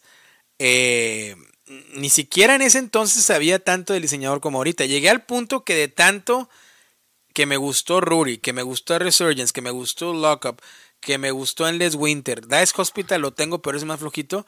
O sea, incluso llegué a decir, ¿sabes qué? Pues quiero tener los juegos de este diseñador, ¿no? Porque una no tiene muchos todavía y dos, porque no he jugado un juego malo. Y, y, el que les digo, el Kickstarter que viene es Nova Roma, así que pues ojalá, ese va a ser automáticamente un insta-back para mí. Pero ojalá salga retail porque creo que es un juego que merece que llegue a muchas mesas y se disfrute en muchas mesas, la verdad. Narciso. Fíjate, amigo, que ahorita estaba viendo imágenes porque obviamente estaba fuera de mi radar. Sí. Eh, el juego, esa mecánica que comentas del backbuilding, juegos como Quacks of the Queen Limburg, el juego este de Wonderland Wars, o sea, todos esos juegos que mantienen estas mecánicas a mí también me gustan bastante obviamente la colocación de trabajadores, como te lo dije en el episodio al cual me invitaste, fue, es mi mecánica favorita. Entonces, viendo eso, y también el, el, el Building, pues creo que es un juego que quiero. Eh, obviamente, no sé, como dijo Rubens, o sea, y como dices tú, eh, no sabemos si va a salir a, retail. Eh, no he jugado otro juego de este autor más que el Dice Hospital, y es un juego que a mí me gustó. Sí pero no, tengo punto de, comparación. El Endless, Winter, el Winter, así se pronuncia, ¿no? Es un juego que también quiero, es un juego que también estoy esperando que salga en retail, pero pues a lo que, a lo que veo, a lo que estás contando, se me hizo una mezcla muy parecida entre un eh, Dead of Winter, pero obviamente con la combinación de, de los zombies, este, con, las peleas que tienes en el, en el Wonderland Wars, eh, se me hizo así como parecido. Eh, hay poquitas imágenes, no logro ver muchas otras cosas más, pero pues definitivamente es un juego que hay que darle una partida. Eh, sí lo quiero y lo tenía muy, muy fuera del radar. Sí. Así que pues bueno, si es recomendación tuya, es seguro que a lo mejor cae en un futuro. Mira, estaba checando aquí mientras hablábamos. Este juego, hay una página, y no sin hacer comercial, que se llama The Game Steward. Eh, ellos, por lo regular, siempre tienden a comprar Kickstarters y luego los venden al doble. Ellos tienen en su página web, lo tienen en stock en 80 dólares. Creo que el Kickstarter era como 45 dólares. Este, pero, pero no lo veo. Estaba checando en internet alguna otra tienda que lo vaya a tener. Eh, no lo veo, pero ahorita mientras, mientras Rubén nos cuente de su juego, también voy a checar eh, para ver en la campaña Kickstarter a ver qué decía y ya les comentaré si va a salir a retail o no. Así que si quieres Rubens, arráncate con tu juego y, le seguimos. Listo amigos, pues yo les voy a hablar acerca de un juego de esta serie de los juegos T, Ok. Y es Trisme, Trismegistus. Ok. Es la última fórmula, ¿ok? Ok. En este juego, eh, les doy rápido la, la, la, ficha, es de 1 a 4 jugadores, la duración de acuerdo a la BGG es de 90 a, 100 de 90 a 120 minutos, la edad es de mayores de 14, un peso de 4.13 de 5. El diseñador es Federico Pierlorenzi, que me, me, parece que es uno de sus, o fue su primer juego. Y lo acompaña en el diseño Daniel Tassini, ¿no? Que, que, lo conocemos por Solkin y por eh, el otro de, el de las pirámides estas de, ¿cómo se llama, Derek? Ayúdame. El Solking no. Teotihuacán. Teotihuacán, perdón. Entonces, eh, el artista, el ilustrador es Powell Nisilolek y Paulina Wack. El publicista es Board and Dice. ¿Sale?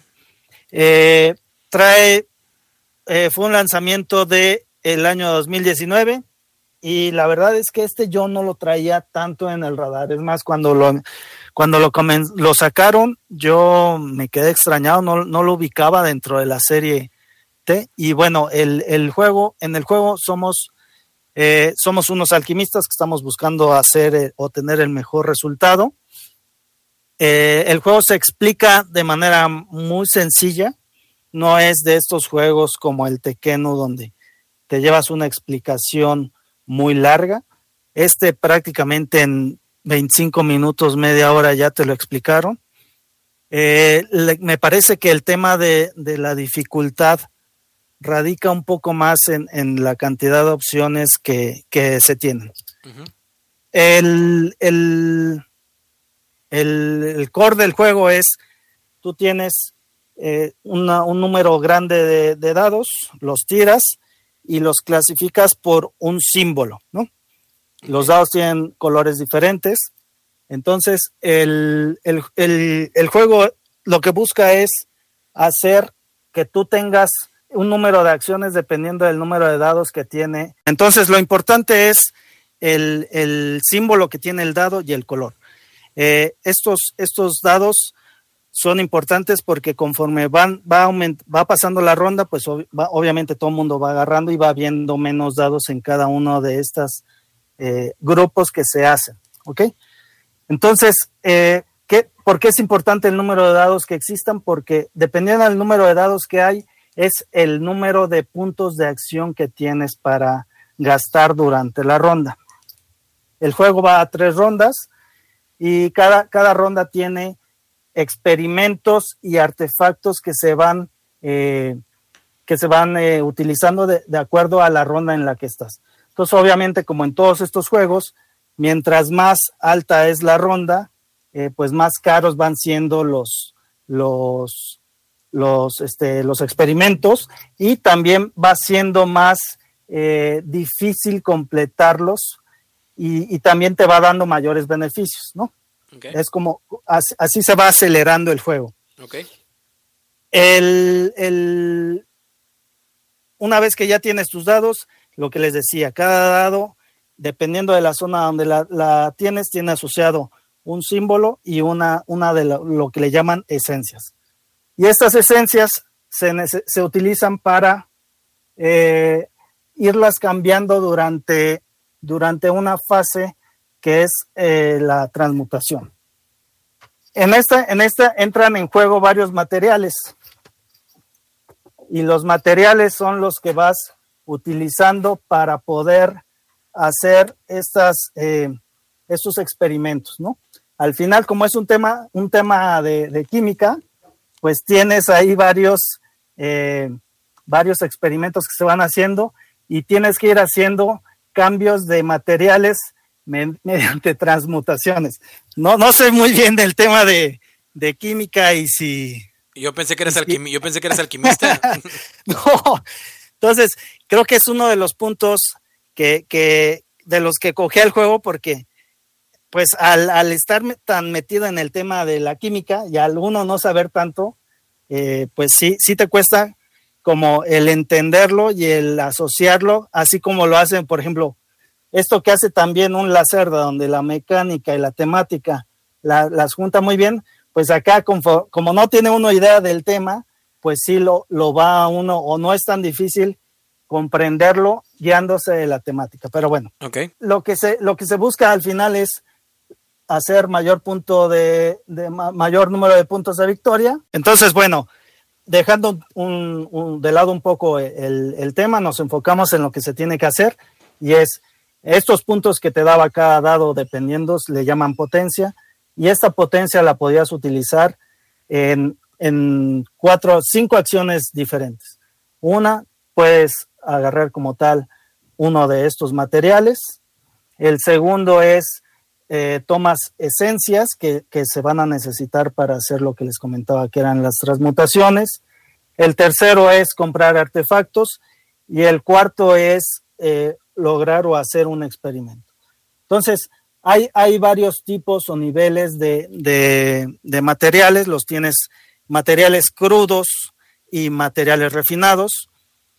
Para poder hacer los experimentos, pues, obviamente necesitas los materiales refinados y eso pues se hace a través de este, de este proceso de transmutación. La transmutación significa que uno de estos materiales lo conviertes en uno en uno diferente, pero lo llevas ya a la parte refinada, no la tienes tanto en la parte cruda, sino lo vuelves refinado.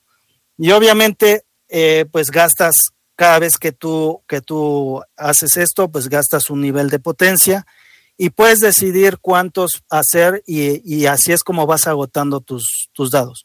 Una vez de que ya lo agotas, lo, lo mandas a, a un casillero y vuelves a tomar otro, otro dado y, vas haciendo exactamente lo mismo.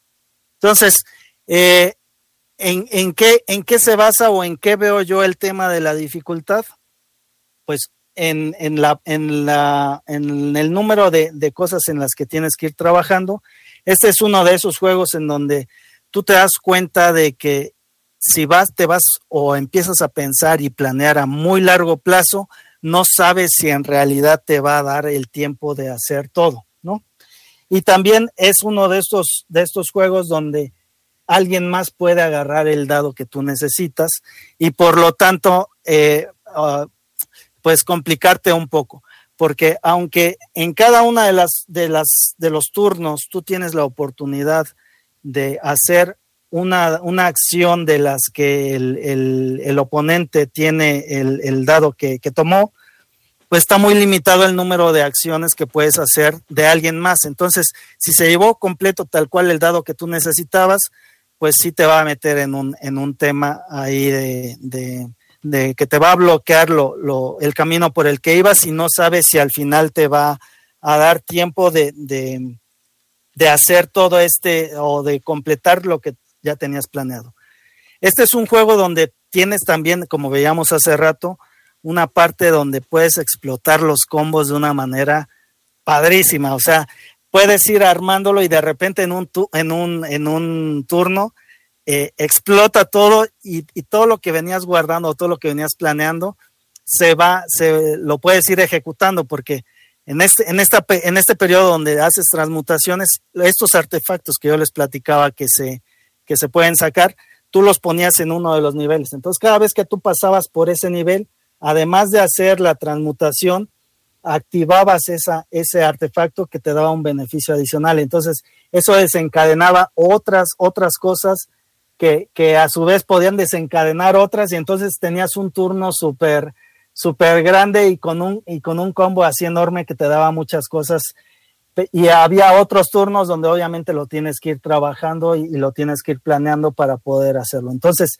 si les gusta la parte de, ir haciendo tu motor y de de repente que explote y tener esa, esa satisfacción de, de, de, que lo lograste después de un tiempo, se siente muy bien, aunque puedes, puedes quedarte muchas veces corto y que te hagan falta turnos para poder hacerlo llevar y que, y que tu puntuación cambie dramáticamente, ¿no? Eh, el, yo lo jugué las dos veces, lo jugué ya un par de veces, lo acabo de conocer en esta semana y al día siguiente lo quise volver a jugar para poder platicar de él aquí con ustedes. Okay. Lo, lo jugamos a cuatro personas. El juego es muy largo, sobre todo cuando, cuando la mayoría no lo sabe jugar. Eh, nos vamos en la primera más o menos como cuatro horas, en la segunda como cuatro horas y media. Su madre. No se siente, te voy a decir que no se siente. Y si estás en un, en un tema de tensión de que estás planeando, o sea, son de esas partidas en las que no estás tanto eh, cotorreando y, echando relajos, sino estás súper concentrado de, qué es lo que viene. Eh, y, son de esas partidas calladas donde ya cuando ves que todo el mundo empieza a pararse de la, de la mesa es que ya se le está quemando el, el, seso, ¿no? Eh, sí tiene su curva, sí, sí necesitas, eh, o, o, para que se disfrute, sí lo debes de jugar de igual. Yo creo que, que más de una vez para que ya sepas por dónde va a ir la estrategia, ya una vez que sabes cómo se, cómo se, cómo se puede ir optimizando el, el, motor, pues sí necesitas algunas partidas y sí tiene ventaja quien ya lo jugó antes, ¿no? Pero obviamente quien, quien es bueno haciendo este tema de combos y eso, no, aunque sea su primera partida, le va a destacar en, en el tema de la puntuación. Eh, el tema de, de, lo que les decía, de, de, planearlo tan a largo plazo, probablemente no te va a dar tiempo, entonces tienes que ser como muy, muy, optimizar mucho tus, tus turnos y no tienes que desperdiciar turnos. Si lo haces, entonces ya vas en desventaja. Y tiene muchas maneras de generar puntos. Tienes algunos objetivos al inicio donde te dan, te dan una cantidad muy grande de puntos que, que lo tienes que lograr, como, como les decía, que al, al final la, lo, que te, lo que vas eh, haciendo te va ayudando a que tengas descuentos para, para obtener los, los, los, objetivos más grandes. Tienes también otros, otros objetivos que, que, que se te puntúan si tú vas eh, obteniendo algunos requisitos y los puedes utilizar durante toda la partida. Y tiene este track en donde tú vas aumentando en el track y, y ya saben que, que, un poco, si llegas a, al, al, un poco como Bitoku, no, no, no es como es como Arnak, perdón. Eh, como Arnak que, que, que tienes dijiste unos... Bitoku dije, entonces no. que, es como Arnak, que tienes unos, unos tracks y, y, si vas avanzando en los tracks, al final te va a dar puntos, pero solo si llegas a la parte más alta. Entonces, eh, tienes varias maneras de, de, tener puntos. En este juego en específico, creo que sí tienes que hacer muchas cosas. O sea, ven que hay algunos en los que no te tienes que, cuando hay tantas cosas que hacer, te tienes que enfocar en algunas. Este me parece que sí tienes que como tratar de explotar de muchas para poder tener más puntos. Si te enfocas solo en algunas, eh, te quedas muy corto en el, en el tema de, la puntuación. Entonces, el hacer eso me parece que ahí es donde entra el tema de la complejidad en cuanto a, a a que tienes que hacer mucho, tienes pocos recursos y tienes que optimizarlos de la mejor manera. ¿Qué calificación le das? Yo le doy un 4-3, la verdad es que me gustó mucho. Uh -huh. Me estoy convirtiendo en super fan de, de, de, la serie esta de los, de los T. Sí. Eh, y el tema es, en cuanto a precio, está muy barato, está entre 30 y 35 dólares. Creo que por lo que da y por la calidad del juego es muy buena el tema de los componentes y, del, y de la ilustración no es sobresaliente, está, diría que, que normal. Pero está, pero está, bien, ¿eh? por lo que estaba viendo está bien. Pero, pero por, por el tema de la profundidad en la estrategia y por lo que se puede hacer con el juego, me parece un, un valor, precio, calidad demasiado bueno. Se lo recomiendo mucho, la verdad. Con lo que me acabas de decir, eh, voy a, voy a ajustar la balanza y te voy a decir lo mismo que le dije a Narciso. Te lo agradezco, pero no. Como diría Alejandro, como, como, diría, como diría mi buena... Gracias, pero no gracias. Te, te lo diré como, ¿Por qué, como, como, como, dice Alejandro Sanz, te lo agradezco, pero no. no, porque eh, me, me duermo. A ver, cuatro horas y media estar, o sea, te, me, te me, juro que no, no te no, juro no. que, Mira, no, y que sabes, no, no. ¿sabes qué es lo que pasa? Que ese juego ya lo he visto yo en tiendas de segunda que hay aquí en, en la ciudad. de, donde venden, lo he comentado ya antes que venden libros, vinilos, juegos. Lo he visto hasta en 10 dólares, 11 dólares. Creo que ha sido un juego que está muy, muy infravalorado, probablemente, te, doy eso. Pero eh, no dudo que sea un juego muy bueno. Digo, la calificación que le haces es alta. Confío mucho en tu criterio. Pero, pero también creo que aquí es uno de esos casos que digo, hay juegos muy buenos que no son para todos. Y creo que este en particular es un juego que es muy bueno. Pero también, por lo que nos comentas, no creo que sea para todos. Estaba revisando imágenes ahorita, eh, se ve que está muy cargado en iconografía, se ve que por lo que cuentas la complejidad es alta, la comunidad lo cataloga como complejidad también alta, creo que era de 4.3 o 4.4 en la BGG, sin embargo tiene una puntuación muy alta, casi por el 8 también, tu calificación es muy alta, pero no creo, vaya, estás hablando de 4 horas, yo prefiero aventarme 4 horas jugando Manchas of Madness un escenario de Manchester Madness me lo va a dar cuatro horas. Sé que es una cosa totalmente distinta. Y yo soy don, don John Crawlero de corazón. Pero estás en la aventura. Imagínate cuatro horas en silencio, pensando, analizando, Digo, para eso voy a mi trabajo. o, sea, o, el juego de, de, Soul, ¿no? Dark Souls también te no, no, no, no, no, entonces, pero bueno, no, no, no digo, eh, eh, creo, creo que, creo que mucha gente que, que estará en desacuerdo conmigo y que le gustan los euros muy, muy duros, como dicen, ¿no? Y muy pesados. Y, y bueno, eso es una buena opción para ellos, ¿no? Eh, es una buena opción que, que hay que checar. Y yo creo que la ventaja para ese tipo de personas es que el juego va a estar muy barato porque está muy infravalorado. Sí, y te digo una cosa, yo no sentí el tiempo en ninguna de las dos partidas, ¿eh? ¿eh? o sea, estás tan metido todo el tiempo que sí, tarda mucho, pero no lo sientes. Entonces, e, eso creo que es algo que logra que no, aunque sí es, es, es pesado, es largo, si, si, estás muy metido y estás peleando realmente en el juego, no lo sientes. Ok. Narciso. Me pasa exactamente igual como dice Rubens, o sea, eh, ahorita también me están gustando mucho, mucho, amigo, este tipo de juegos. De hecho, ahorita le acabo de enviar un mensaje aquí al camarada por Facebook. Lo vende un amigo aquí en la ciudad. Eh, lo vende en 250 pesos. No manches, está buenísimo. Lo, está lo, está, lo está liquidando le digo, es mío, güey. Mañana paso por él. Estoy viendo imágenes del juego, amigo, y siento que es de estos juegos que sí puede llegar a gustarme. Como dices tú, no se siente, o sea, cuando he jugado Ark Nova, que también Ark Nova tiene su complejidad y dura bastante tiempo, no se siente cuando estás tan centrado en el juego. Y siento que esto es de los juegos que me puede gustar. Digo, tengo unos juegos de temática. Eh, por la, por la portada que no me brinda nada, amigo, este juego para mí pasaba de largo. Decía, oye, esto no me.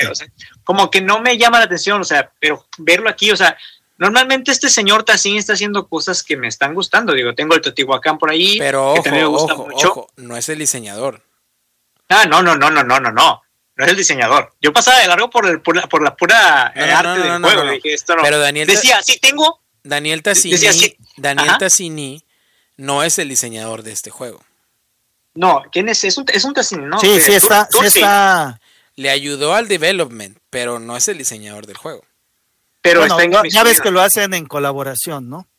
Que así es como ha hecho varios eh, Tassini. O sea, Tassini, hace colaboración con alguien más y saca. Creo que no ha sacado ninguno. Con, Simón Luciani, usualmente es con el que lo, hace, ¿no? Pero, Entonces no es de, no es de Tassini en 100%, es de Federico Peorlen. Entre los dos. Exacto, es una colaboración. a, diferencia de Simón Luciani, que también es garantía. Por eso los juegos de Simón Luciani y Daniel Tassini son tan buenos, porque ambos son garantía. Exacto, exacto. Sí, la verdad es que te digo, me acabo de enamorar. Es un juego que siento que va a gustar en mi grupo de juegos. Podría ser un tercer grupo de juegos que estoy creando, grupo de juegos euros, porque estos juegos no los puedo sacar con todos y a mí me están gustando mucho. De hecho, ya es un poquito, ya busco un poquito más de complejidad en los juegos y siento que esto de los juegos que sí nos va a gustar. Mi amigo dijo, ¿sabes qué? Dice, lo vendo porque lo saqué en mi grupo. Vieron mucho lado, muchos tokens, vieron ahí un tablero sin chiste y dijeron, no, bye. Y si queremos jugar Catán o queremos jugar otra cosa, que nos sea algo más digerible, yo, vaya amigo, le digo, dámelo. le voy a dar un buen uso. Bueno, y yo cierro mi opinión eh, diciéndote bon appetit. Este. andamos, muy, ¿cómo se dice? Muy franceses, muy italianos, no sé este, cómo. No, con el chocolate, ¿o cómo era? Sí, con el chocolate, chocolate. Sí, y, y bon appetit. Este, y, pues ya está, ¿no? Qué bueno que, que les gusten esos juegos. Y, y, pues esos son los juegos que, que revisamos el día de hoy. Eh, estaba checando lo de, mientras me hablaba Rubens eh, del juego de cuatro horas, este, estaba checando lo del Resurgence que les prometí. Y no saben si lo van a sacar eh, globalmente. Y de hecho en la campaña decían que no iban a hacer envíos ni a Centro ni Sudamérica. Entonces, nada más los envíos iban a Estados Unidos, Europa, Canadá y Asia. Pero pero bueno, si tienen la oportunidad de, de, obtenerlo de verdad, háganlo. Eh, se lo recomiendo mucho. El precio en Kickstarter era de 55 eh, dólares más envío. Y en esa tienda que les mencionaba, que es The Game Steward, lo tienen en 79. Así que no está tan mal. Pero bueno, ya está. Queridos amigos, eh, debido a la duración que llevamos del programa, les vamos a quedar a deber el tema pero ya estamos planeando, y lo comentábamos ahorita detrás de bambalinas, eh, que en el siguiente episodio muy seguramente no vayamos a traer juegos a reseñar más allá de la primera sección que es en la que hablamos de qué juegos hemos estado jugando. Y probablemente nos vayamos a dedicar un poquito más al tema que, que, que les traemos un tema muy padre. No les queremos decir qué es, si va, si va a embonar un poquito lo del Everdell con el tema y con varias cosas que tocamos. No nos vamos a spoilear que es todavía, así como ya les spoileé toda la historia de Star Wars. Pero el próximo episodio viene un tema muy bueno, muy, muy bueno, muy bueno. Que yo tengo mucho, mucho que debatir en ese tema y mucha justificación basada en experiencia propia por la cual defender mi punto de vista. Eh, Narciso, mi querido Nash, mi querido Rubens, ¿qué onda? Eh, palabras, comentarios finales, eh, ¿qué, ¿qué, pasa? Muy bien, pues me da, me da mucho gusto volver a, a grabar con ustedes y pues nos vemos aquí seguramente en un par de semanitas más con estos temas que, que tenemos para ustedes y un abrazo amigos, espero verlos pronto y nos seguimos escuchando. Así es, Narciso. Pues igualmente, amigo, fue un gustazo, como siempre, estar con ustedes, aunque sea, eh, pues bueno, no podemos vernos en la semana, pero aunque sea en el, en el podcast. Y pues bueno, también un saludo a toda la gente que nos escucha e invitarnos a que comenten, a que comenten qué les parece los, el podcast. Tienen la, la, opción de comentarlo en las publicaciones, tanto en, el Facebook oficial de Solo PG Podcast, eh, también en la página de Acomodado Juegos y también en mi página Punto Geek igual que en la plataforma de iVoox, que es la que permite que puedan comentar con nosotros, que le apreció el podcast, eh, regáñenos, corríjanos, eh, dejen sus sugerencias, incluso también si quieren poner una sugerencia de, de tema para podcast, lo podemos tomar en cuenta para futuro, pues bueno, ahí se agradece también. Este, queremos escucharlos. Y bueno, pues hablamos mucho de Engine Building, estos juegos de, de, Engine Building, hablamos mucho de eso. Y pues queda encantada, amigo, y esperando con ansias el, el próximo episodio para, para debatir bien. Así es, así que sin más, pues muchas gracias a todos ustedes que nos escucharon. Nosotros nos volvemos a escuchar dentro de muy pronto. Cuídense mucho, sean felices, jueguen bastante y hasta la próxima. Adiós. Drink tequila, spend summer at a Mexican bar. Stephen Austin, Davy Crockett, and I'm driving my car.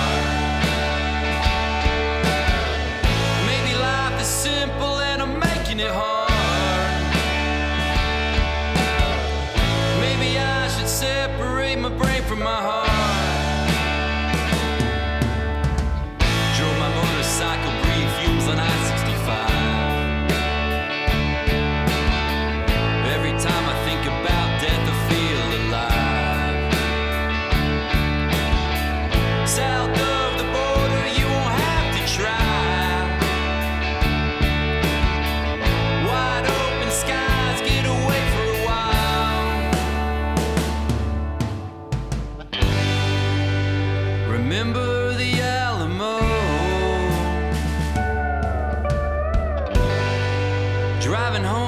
These Texas roads.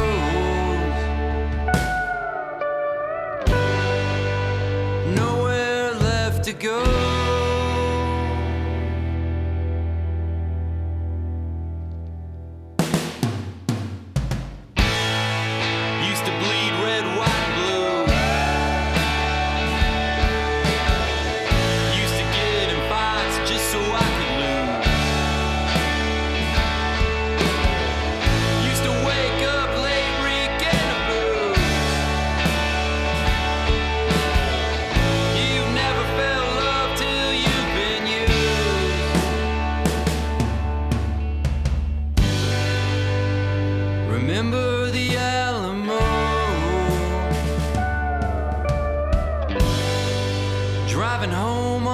Texas road.